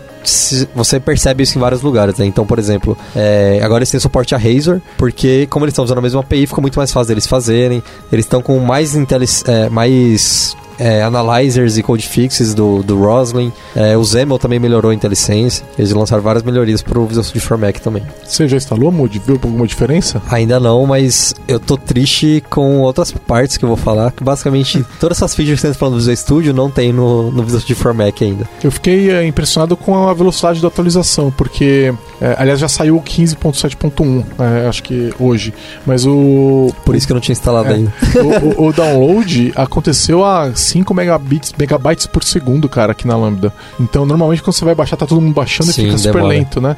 Mas o download foi super rápido. E foram 2 GB de update do 15.6 pro 15.7. Eles, Sei lá, baixaram o Visual Studio todo de novo, eu acho. Porque 2 GB pra baixar, É. imagina a hora que descompacta Era o isso. modelo do, do co- IntelliCode. Ah, é, deve ser. E, meu, vocês viram um lançamento? Finalmente eles abriram o preview do Live Share. Pra vocês, né? Eu no Visual Studio for Mac não tem também. É, Ah, mas tem no Code. tem no code. Pra que É, mas a, a parte cara? triste é que eu vi a entrevista com o Miguel de Casa, né? Naquela parte que eles fazem entrevista por trás. E deu pra ver no, na forma como o Miguel de Casa falou que eu não deveria esperar por isso tão cedo. Ele falou que eles estão correndo atrás de uns backlogs do tipo esse editor API, né? Pra permitir Razer e tudo mais. Então deu a entender que vai levar um tempinho ainda pra aparecer no Mac aí. No, no Visual Studio for Mac, né? Porque no Code funciona. É, para quem não sabe o que é o Live Share, é, pensa assim, você vai compartilhar o teu editor ou IDE, que ele suporta tanto o VS Code quanto o Visual Studio, com uma outra pessoa. Então, por exemplo, tá eu e o Lucas, o, o Lucas tá na casa dele, eu tô na minha, e aí eu preciso de ajuda, é, como não dá pra ele andar até minha mesa e me ajudar, ele vai, é, eu vou mandar um link para ele, ele vai clicar no link, vai abrir ele escolhe no Visual Studio ou no Code, e aí ele vai ver todo o meu código, é, só que não é um compartilhamento de tela, né? É um compartilhamento de código. Então, só que ele não vai ver, tipo, como se ele estivesse vendo no Notepad. Ele vai ver de fato é, com, com a syntax highlight, né? Com as cores todas. Ele, ele pode digitar no código e ele altera os arquivos que estão na minha máquina. E, inclusive mostra o nome da pessoa no cursor que está editando. Isso é maravilhoso. É como se Tem tivesse licença, no, cara. É, como se tivesse num Word Online ali que aparece o cursor de onde a pessoa tá, igualzinho. Se você uhum. selecionar texto, eu vejo, ou o contrário. É, e o mais louco, não sei se ficou claro para quem não conhece, mas o Gigi podia estar no Visual Studio do Windows e o Lucas podia estar no Visual Studio Code. Isso. E ele ia abrir a solução certinha no, no Code. Mac ou no Linux. É, exato. É, e eu, ele... Se ele tivesse codando com .NET e eu não tivesse .NET instalado, ainda vai funcionar. Eu vou conseguir ver, vou conseguir debugar, vou conseguir fazer tudo. Eu e não agora... sei que mágica eles fazem, porque eles não estão instalando o SDK do .NET não, na é, máquina. É o Language Services. Eles estão é compartilhando o Language Services. É, um, ele é servidor com servidor conversando. É simples Sim, assim. E aí, por isso que o IntelliSense pega também. É. Eles foram até mais longe, você consegue compartilhar o terminal, né? Eles fazem terminal um é novidade. É. É, é louco na demo também que ela começa a escrever, ela fala pro cara aperta tab aí, aí o cara aperta tab, ele completa o terminal da completa o terminal dela. Nossa, é. eu tenho os dois, né? E, e no pra... caso o terminal dela tá dentro do Visual Studio e o dele tá dentro do Visual Studio Code também, abrindo PowerShell. Mano, é muito e ele tá e, tá no Mac. E o terminal pode ser read only ou read write, porque abrir Sim, o terminal para uma outra pessoa é, é, perigoso, é, perigoso, na verdade, né? Então, é, e, é, e é, eu acho que tem a questão de privacidade também, porque você pode dar um cat lá na chave SSH da pessoa e copiar e acabou, né? Sim, sim, sim. Tipo, em dois comandos você roubou a identidade da pessoa, né? Sim. Eu lembro que eles falaram que tem várias opções de você conseguir delimitar até onde a pessoa que você está fazendo compartilhamento vai poder acessar. Pelo que é, eu entendi, compartilhar você... terminal com read write tem que confiar é. muito, hein? Com, com, certeza. eu vi ela falando que dá para você criar um link só dentro da rede também. Tipo, é, não vai ser público, algo assim. É, é, não, ela não demonstrou, mas ela abriu uma janela e falou algo que era deu a entender que ela pode criar um endereço só dentro da rede. É, por padrão, ele vai fazer conexão peer-to-peer. -peer. E aí, se ele não conseguir, ele vai promover para uma. Ele vai demover, né? Ele vai tentar fazer a conexão peer-to-peer, não conseguir, ele faz um, uma comunicação via um hub em, que os dois conseguem uhum, acessar. É.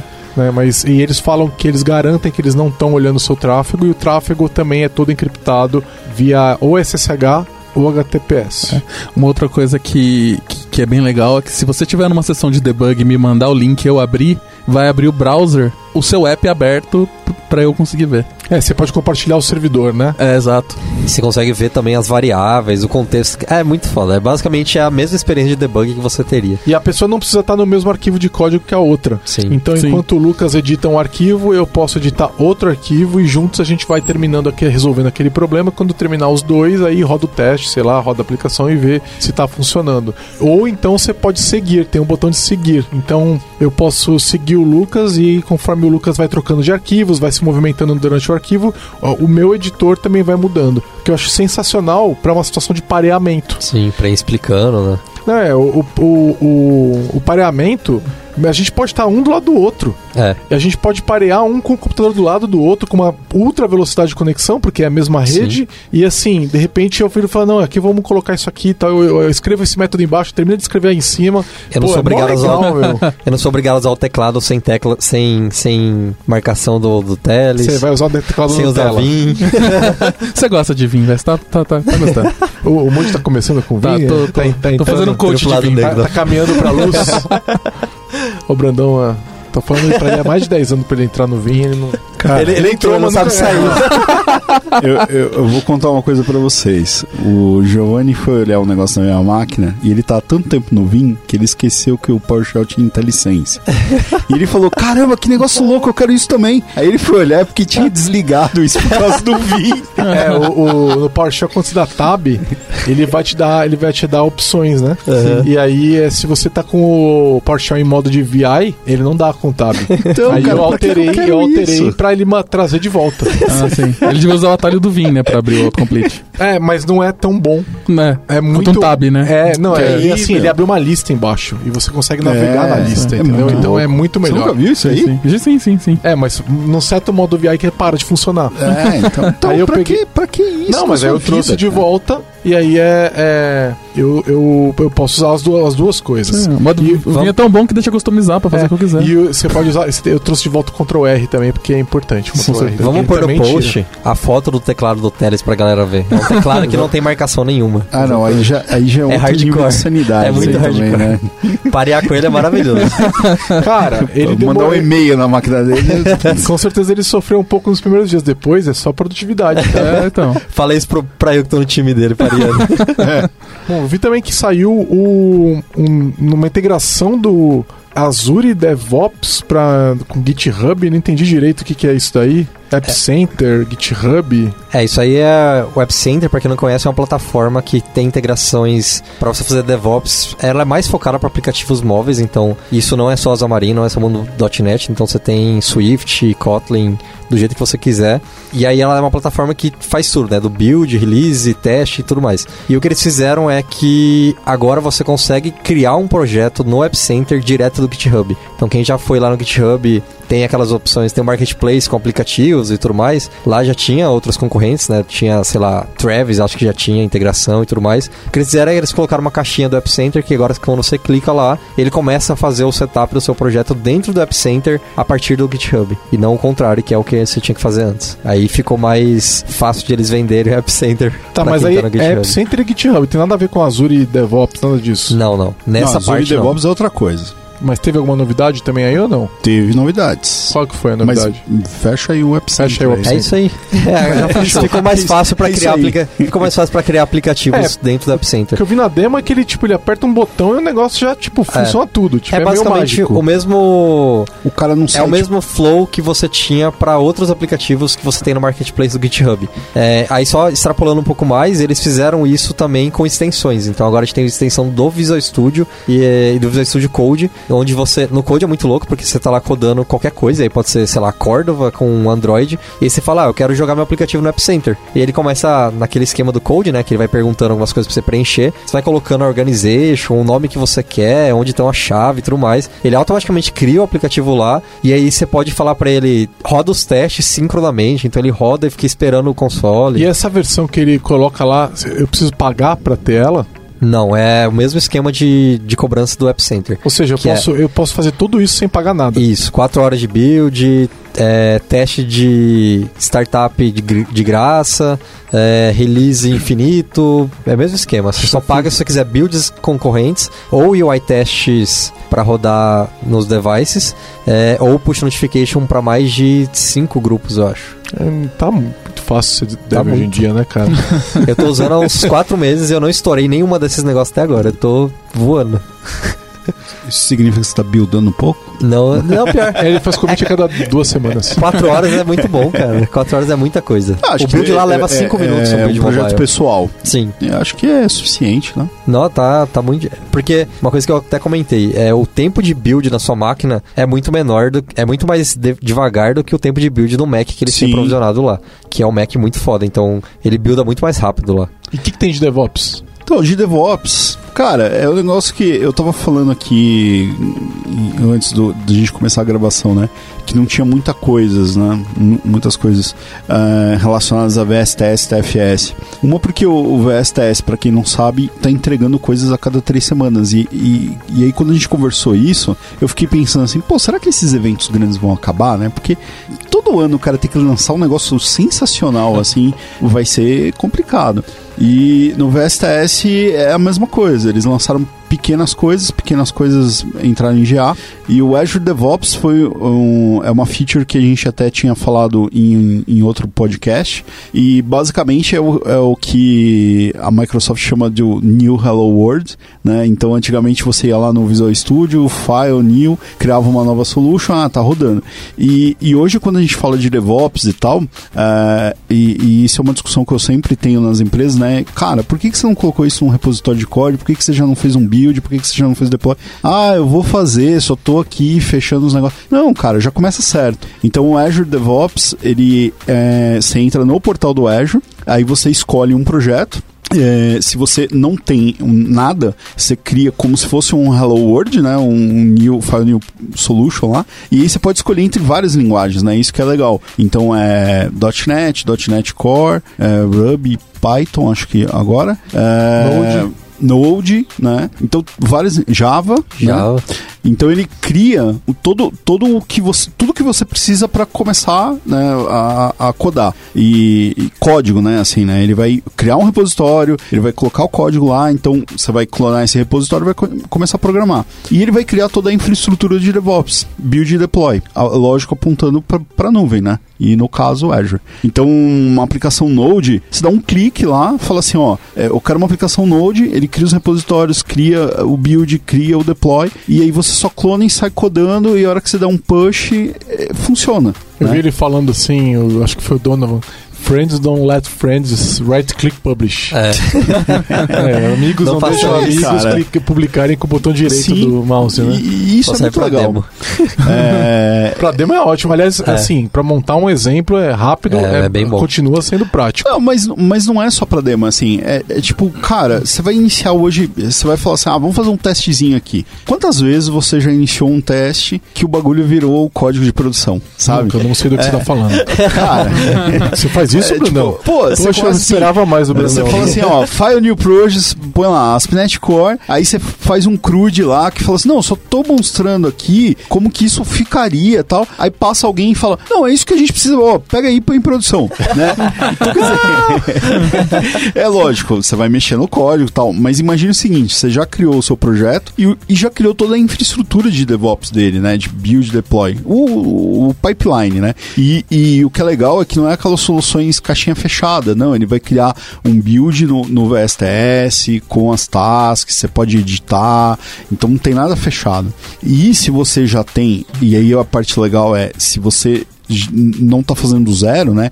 Mas você já tem o código, você importa lá o, o- o repositório, lá você puxa o seu código e ele vai criar do- da mesma forma. Né? É é uma coisa que eu não tentei ainda fazer, mas eu só tentei fazer no, no, no New lá, mas é uma boa para validar a ideia. Basicamente é isso. O- eh, já estava alguns meses isso aí rodando, eu já estava usando, e agora foi para General Availability. É, inclusive com containers no acho que no Node e no ASP.NET Core, né? Então você já cria com containers e tudo. Mais alguma novidade nessa frente de DevOps aí de anúncio? Cara, te- te- teve pequenas coisas aí que, que rolaram, assim, mas nada. Nada muito impactante. É porque tá tudo muito É. público, já sendo Ah, anunciado tá, antes, né? tá- tá muito muito evidente, né? A cada três semanas sai coisas, então. Mas acho que logo mais vão ter coisas grandes aí vindo Eita. por aí. É, um- uma frente que evoluiu legal, mas já era bem esperado, porque já estava bem adiantado, foi a do AKS, né? Do, agora chama Azure Kubernetes Service, né? Antes era Azure Container Service. Então o, a sigla é a mesma, mas o nome mudou. E basicamente assim, sem grandes. No uso, para quem está no terminal, etc., não mudou quase nada.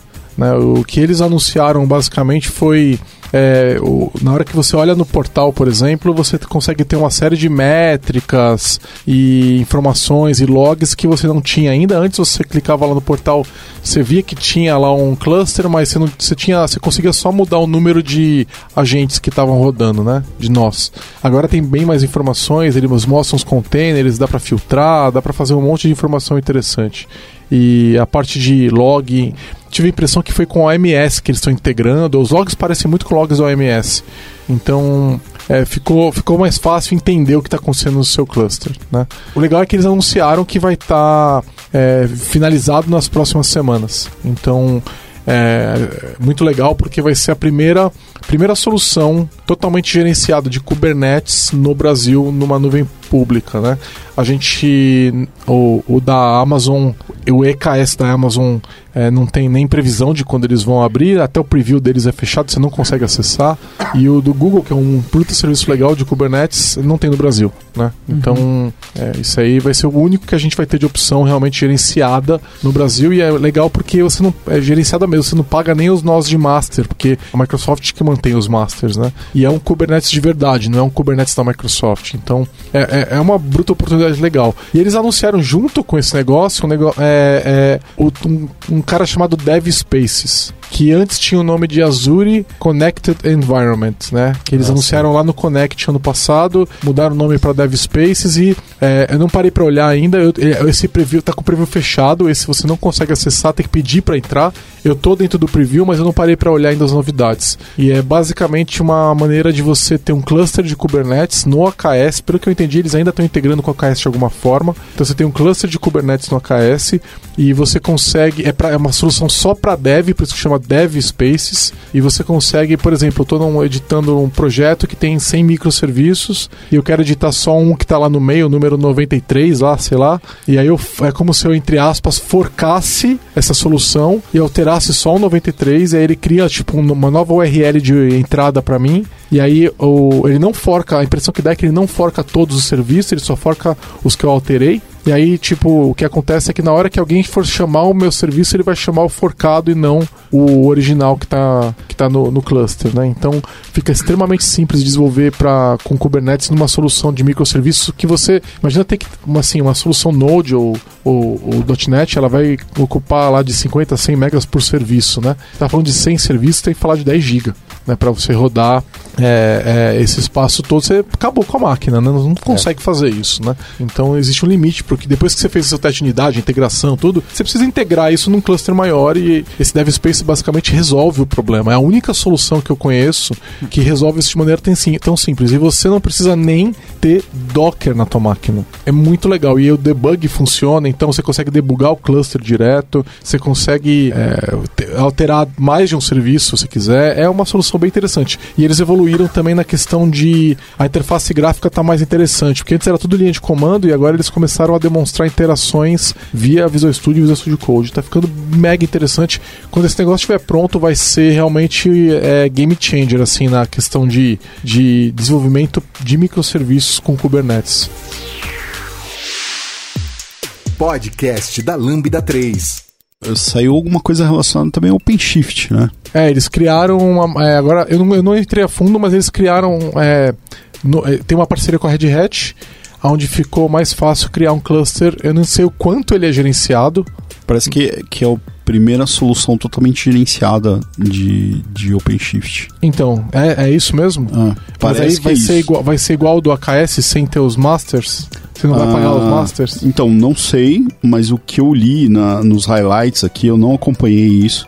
Eles falam que é a primeira ah, gerenciada com OpenShift e tal. E É, eu vi que na, vai ter na linha de comando, vai ser tipo A- é AZ, espaço, OpenShift, Create, Isso. alguma coisa É, assim. Até fui ver ontem se já tinha atualizado o AZ, mas não, ainda não tem nada aí. E o legal é que isso aconteceu um dia antes, né? Porque foi anunciado ontem, na terça-feira, é, no é, Red, Red Summit, pelo que eu percebi, não foi no Build. Mas acho que deve ter sido feito junto no Build, é, né? É, porque eu acho que eles tinham que fazer ao mesmo tempo, né? Sim. Outro anúncio muito legal foi do Blockchain Workbench do Azure. Eu tava testando esse serviço e é assim, basi- basicamente file new blockchain.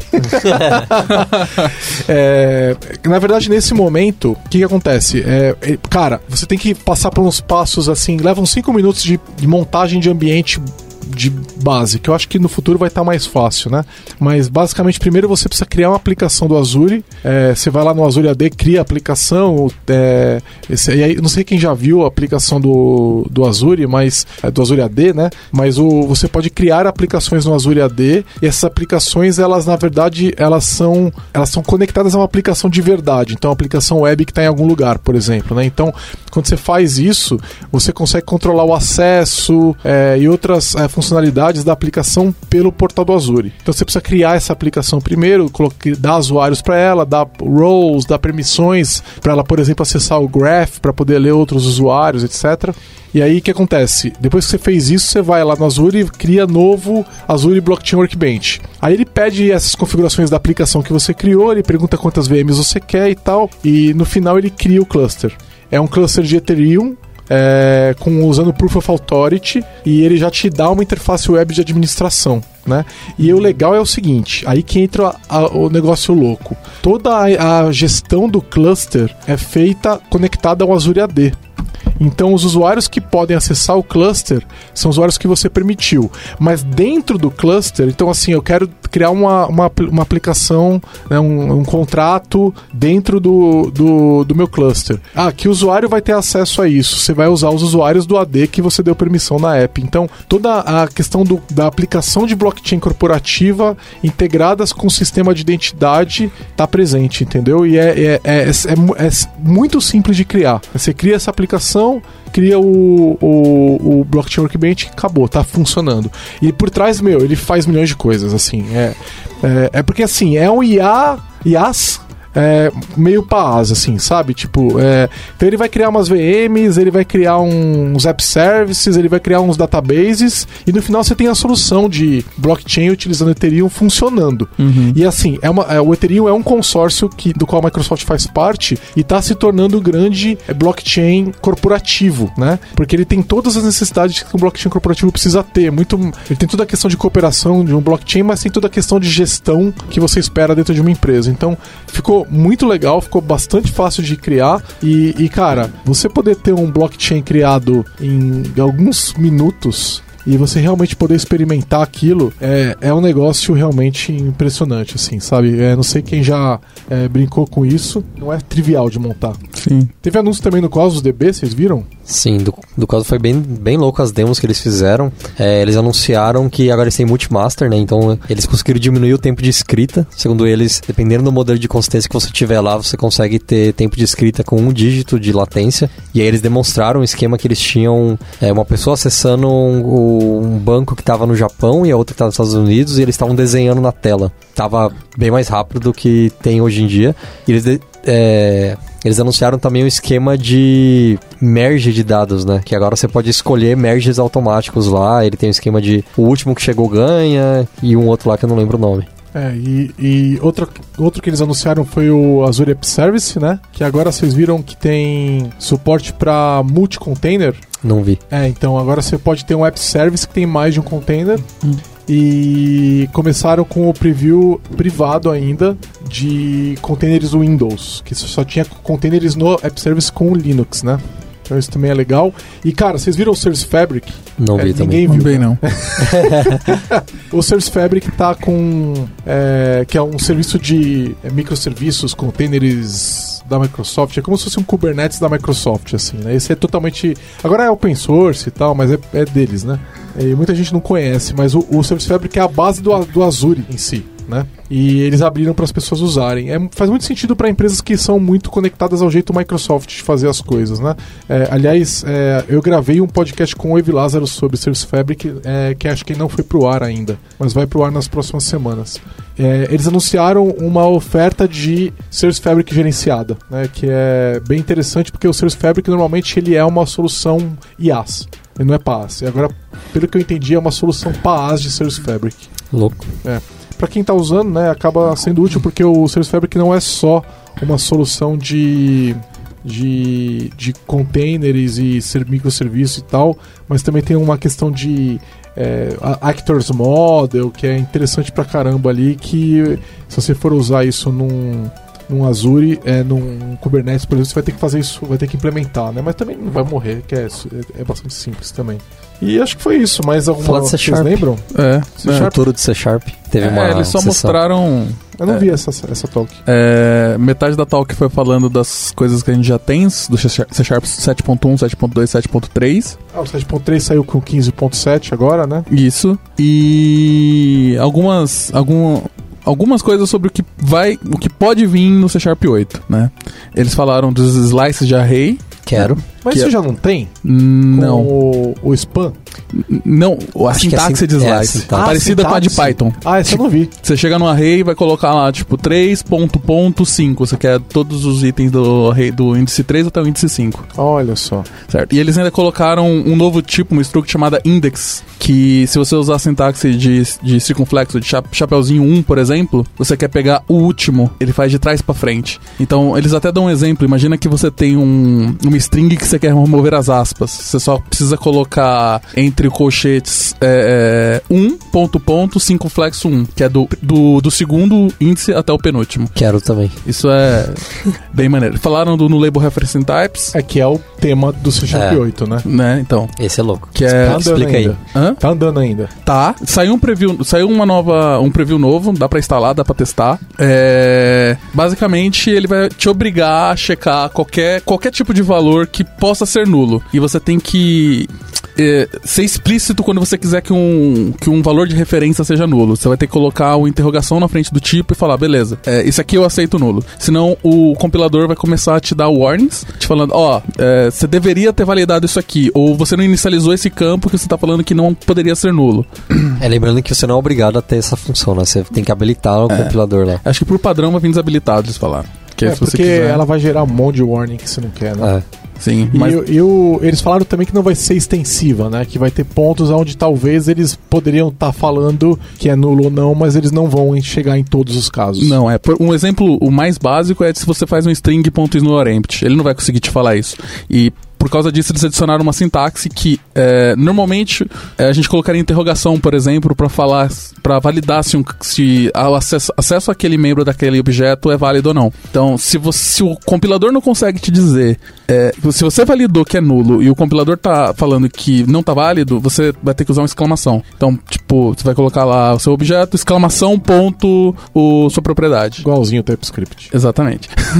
E falaram do Extensions Everything? Nada. Nada. Que Não. triste. É, esse eu quero também. Sim. É, eles falaram de. Teve o pattern matching lá, né? O pattern matching é maravilhoso. Você consegue agora. é, primeiro que eles fizeram uma sintaxe one-line pra, pra pattern matching. Que é o. Hoje a gente faz um switch, o, o valor que a gente quer, e faz um case pra cada opção. É, no caso, agora a gente colocaria o nosso objeto, o nosso valor, na frente escrever o if.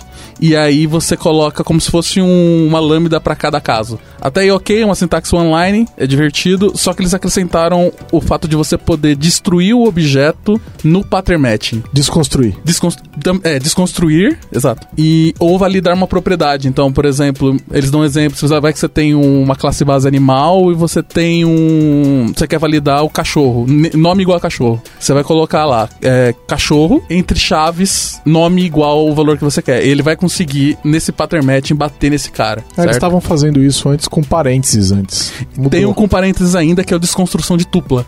Ah, legal. Então você pode ter essas duas opções. Se você, se o seu tipo implementa o desconstrutor, você vai conseguir quebrar em tupla. E a parte mais assustadora é que isso é recursivo.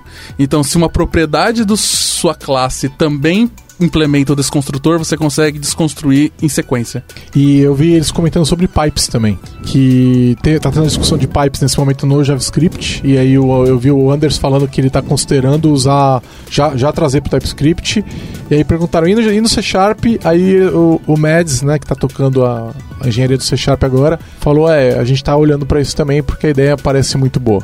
Sim. Mas tá, foi tudo que ele falou. é... Que quero também.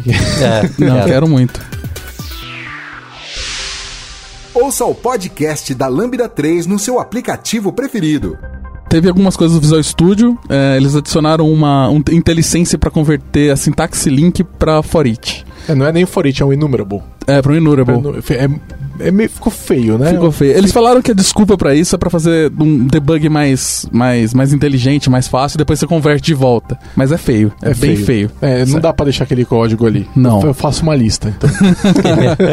É, então, uma outra coisa que eu, que eu não sei se vocês viram, que eu achei é, bem divertida, é que caso tem uma configuração nova que você consegue colocar nos pacotes no seu CS Proj, que é basicamente um Git. E você consegue debugar e ele baixa o arquivo que você tá debugando de um pacote externo. É, eu vi isso aí. Ele no, no seu no seu é, CSProj, é, não é no CSProj, ele vai parar no seu NuSpec, né? É, No, no, no, no Upcake, ele, no arquivo de NuGet, né? É, você consegue informar qual é o commit. E aí ele consegue olhar para o repositório. Então, por exemplo, o GitHub tem um formato para você encontrar aquilo. Então você tem o símbolo, você une o símbolo com o Nubcake, com esse commit e tal, você consegue achar o arquivo. E ele dá F11 e ele entra no código original que foi feito. Sim, isso é magia negra, divertida. É mão na É, não hora. é magia negra. não é magia né, negra. É cara? assim, é assustador quando você faz isso, né? Que você não tá acostumado, a gente tá acostumado, né? É, mas é, é muito legal porque eles estão fazendo algo que para você fazer manualmente dá para fazer, né? Porque você poderia ir lá no GitHub, achar o commit, baixar É o código e, e mudar a referência, Uhum. certo? Só que é um inferno você fazer isso. É muito difícil, dá trabalho pra caramba. Eu já fiz isso na época do que eu tava no Alpha lá do ASP.NET Core, que nem, achava- nem tinha esse nome, e dá- tava dando um monte de pau. Eu baixei todo o código, botei tudo nos commits certo, troquei a referência, funciona. Mas é um bruta trampo, cara. Sim. E agora, é, não- é, com isso daí, vai ser trivial. Esse update dá pra eles já, já, é, colocarem novos ao estúdio, né? Não é nem do C Sharp, sim, sim, né? sim. Muito legal. É, teve mais alguma coisa de C Sharp? Eu não lembro agora. Hum, de C Sharp eu não lembro mais nada É. Eles, ah, é, esses casos eles mostraram demos que tem protótipos funcionando, tem. E aí eles só falaram por cima de records e. Eu acho que foi só. Lembrando que tudo isso do C Sharp tá público no github.com .net C. Todas essas discussões são todas públicas. Sim, sim. Inclusive a- as minutas das reuniões. Sim. É legal também ver a entrevista que teve que tava o Mads e o Enders. Porque é legal você ver a dinâmica dos dois conversando quando alguém faz uma pergunta tipo, ah, dá pra pôr uma, uma feature aí que quebra o C Sharp? Aí você já vê a cara do Enders assim, tipo, cara, a gente não quebra nada. Nunca. Nunca. é, ele falou, né? Você muda uma feature, você quebra milhões de softwares, né? Então não vamos fazer. Sim. É, o exemplo mais louco que eu acho é aquele do Async Await, que basicamente o, a keyword Async existe pra não quebrar código das pessoas. Sim, falando nisso, verdade, eles mostraram o. Async enumerable. Sync streams. Async Streams, que você vai ter um enumerable, enumerable Async. E o iDisposable Async. Você vai Ah, ter o né? Using Now Wait, pra você ter um disposal que vai rodar de forma síncrona. Eu tô, com- tô acompanhando esse- essas propostas no GitHub já tem mais de ano Sim. Elas estão Elas- prometidas pro 8. que elas estão em discussão. E, cara, é intensa a discussão nesses issues É. do GitHub. É, nessa entrevista eles até falam do. Eles tocam no assunto de que se o C Sharp não tá ficando muito complicado de entender, porque agora tem várias maneiras de falar a mesma coisa e tudo mais. E aí o Enders fala que eles sabem, eles sabem que esse problema existe e tal, e eles, por isso que eles consideram tanto pra pôr algo, né? Porque é, quando você coloca uma feature pra escrever a mesma coisa de 100 maneiras diferentes, quem pegar a linguagem pode não entender o código, né? Será que em algum momento eles vão falar que o C Sharp tá pronto? É, eu vi eles falando que eles sempre acham que dá pra pôr coisa. É, Então eles. Que eles querem sempre manter esse, esse, essa sensação de que É. você tá mexendo com coisas novas e, e abraçando que o- Mas- as decisões da mas, comunidade. mas isso é ruim, cara, porque, tipo, em, em alguns momentos é, é, tipo uma instabilidade. É isso que vocês acabaram de falar de ah, o cara que não acompanha isso, ele pega o código. Eu, por exemplo, não tô programando C Sharp no meu dia a dia. Se eu pegar um código novo, eu não vou entender. Então É que você tá tiozão, eu- Brandon. É, pois é, mas, mas eu acho eu acho ruim, cara. É, é, o, é, É, a balança que ele tem que fazer, né? Evoluir a linguagem sem deixar tão ilegível pra. É, mas o- começar com .NET C Sharp hoje é complicado. É, Sim. então. É, Já é- tá é no ponto difícil. que tá bem. Tá, tá, tem muita coisa. Sim. Se você lembrar Link, Dynamic, é, Não, é Cara, um mundo de coisa. é, é. Ah, eles comentaram também na entrevista uma, uma coisa que eu achei interessante. É, eles perguntaram de se eles acham viável em algum momento eles colocarem coisa no CLR, em vez de fazer syntax sugar que gera o IL igual. Aí eles falaram que eles, em geral, eles não tendem a fazer isso porque é melhor simplesmente você fazer o compilador traduzir para IL, mas que ele acharia interessante ter coisas do tipo limpar o que o async await gera, por exemplo, no CLR. Sim, já vi eles É. falando isso. Isso seria E o- interessante também. E o Yield também. Sim, o Yield também gera um código bem estranho. Mas só discussões, não estão fazendo nada quanto a isso ainda, então... É, e, e o problema do Async Await é só aquelas stacks horrorosas que agora eles resolveram no .NET Core, né? É, com o stack trace fica melhor, né? É, o Sim. stack trace tá melhor, mas é, ainda assim as stacks estão zoadas, né, no fim Sim. das contas. Sim, é normalmente quando você tá mex- vendo no, re- no repositório do C Sharp Lang, tipo, algum, algum, qualquer tipo de proposal que chega no ponto, é, se pá, a gente vai ter que mexer no CLR. Aí embaixo tá, é, deixa quieto, depois a gente vê isso. Aí a galera fica tentando achar gambiarras pra não precisar mexer. Exato. né? É, teve uma outra coisa muito boa também, que é, enfim, vamos conseguir rodar o emulador de Android junto com a Hyper-V Ah, habilitado. verdade, É. verdade. Isso entra na, na parte de Xamarin ali. É, isso pra mim é uma das coisas mais legais, porque várias pessoas aqui na Lambda que estavam estudando Docker chegavam pra mim e falavam: Ah, eu quero estudar Xamarin, e aí eu não tô conseguindo instalar o emulador. E aí você falava: É, então, eu vou, eu vou até colocar no post do, do podcast uma imagem que o Miguel de Casa compartilhou, que é um fluxograma pra você decidir se você vai ficar triste ou feliz quando você quiser criar um emulador do Android. Basicamente, se você tá usando Hyper-V, você vai ficar triste. então agora eles fizeram um esquema, ele falou que foi um ano e meio de trabalho. É um trabalho tanto da parte do Hyper-V, quanto eles mandaram é, PR para pro Google Play e tudo mais, pro, pro pessoal do Google, quer dizer, para eles mexerem nos emuladores lá, para permitir que eles rodem side by side. Eles, eu não lembro o nome que eles chamaram, Hyper Virtualization, algo assim. É, Hyper-V Platform. É, é, E esse cara, basicamente, deixa eu explicar rapidamente o que, que tá acontecendo, né? Eu tinha, eu tinha percebido que esse cara tava lá umas duas semanas atrás. É, porque eu já tava. eu- saiu a janela de update pro Windows 10 e aqui você pegar É o. de April, você né? pegar. Exatamente, você pegar o 1803 ainda. É, mas já, já era estável, mas eles não estavam chamando de estável ainda. Eu entrei e apareceu isso, eu fui olhar e acabei achando lá. E aí, é, esse cara, eu achei a documentação dele, ele basicamente, pelo que eu entendi, ele está fazendo o seguinte: é, ele está se tornando o engine de execução da, da outra plataforma. Então não, dá, não é que você vai rodar o emulador sem alterações. Eles estão fazendo uma ponte do emulador original que tentaria falar com o sistema de emulação nativo dele, sei lá qual que é. Eles estão fazendo essa ponte utilizando o Hyper-V, entendeu? Então é como se você tivesse o mesmo carro, mas está trocando o motor. Entendeu? Então, assim, isso permitiria, por exemplo, você ter o VirtualBox é, rodando junto também no Hyper-V. Então, mas vai- exige uma alteração do VirtualBox. Então. Existe uma alteração no, no VirtualBox. Então, ele não vai. É, é o mesmo VirtualBox, só que outro motor. Entendeu? Entendi. Então, por exemplo, todo o VirtualBox vai estar funcionando. é, quando você criar uma VM de VirtualBox, você não vai. Se você entrar lá no gestor do Hyper-V, você não vai ver uma VM, porque não tem uma VM do Hyper-V, mas a plataforma de VM que está sendo utilizada é a do Hyper-V. Eu achei isso muito louco. Muita gente. é, Você quer mexer com Docker e Xamarin, você era obrigado a usar um emulador lento ou fazer gambiarras muito loucas pra conseguir usar, tipo, com Google Play, coisa assim. É, e o louco é que o, o VirtualBox ele é open source, né? Sim. Então você poderia ir lá e forcar ele e fazer um, ó, esse aqui é o VirtualBox versão Hyper-V. É, o Google Hyper-V Emulator. Edition. Pelo que eles falaram, eles fizeram isso. Eles forcaram, eles estavam mantendo o fork deles, que era muito mais trabalhoso, obviamente. E aí eles perceberam que quando conseguia fazer isso, eles mandaram o PR pro Google, eles aceitaram. Então, tipo, as versões novas do emulador já conseguem fazer isso. Quem quiser fazer, dá uma olhada nos pré-requisitos, porque você vai ter que ter o Windows atualizado e o Google Emulator atualizado. É, mas é atualizado na versão estável, não precisa nem da versão de preview insiders lá. É. né? É só pegar o update de abril, né? É isso aí, que já tá disponível.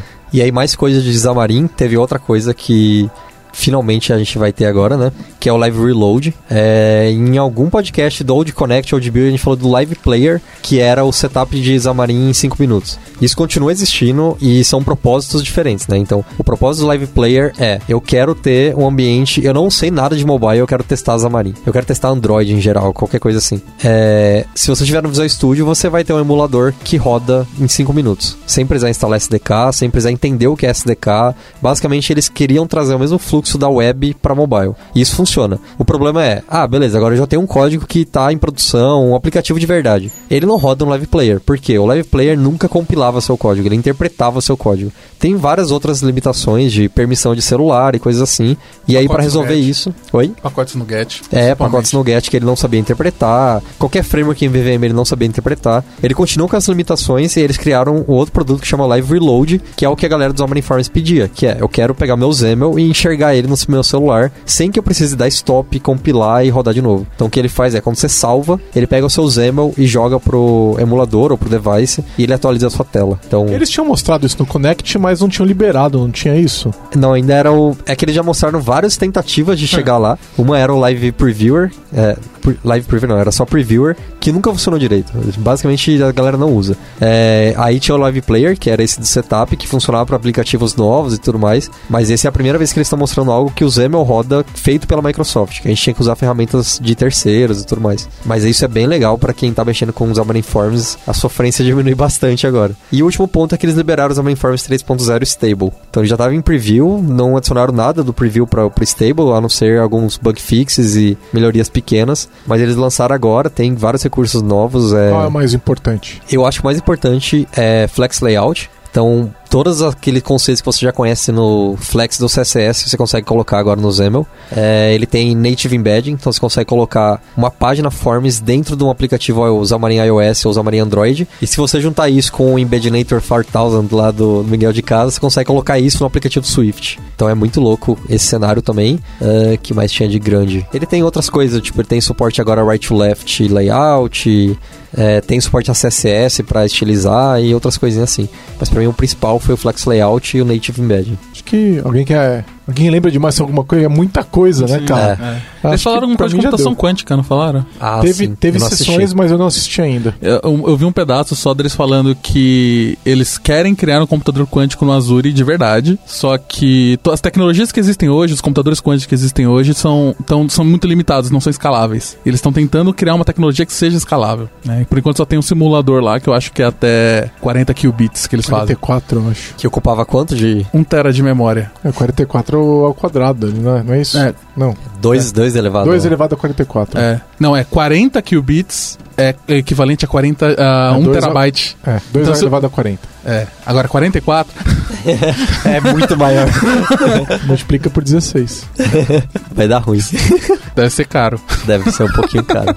Então, é fechamos, né? A gente deve ter esquecido um monte de coisa, mas aí tá a, a parte principal desse, desse, desse evento aí. E se o pessoal que ouviu aí lembrou de alguma coisa que a gente não falou, comentem lá no post que acompanha esse episódio no blog.lambda3.com.br. Converse com a gente, mandem notícias aí que a gente segue a conversa, certo? Beleza, valeu. Valeu. Valeu. Valeu.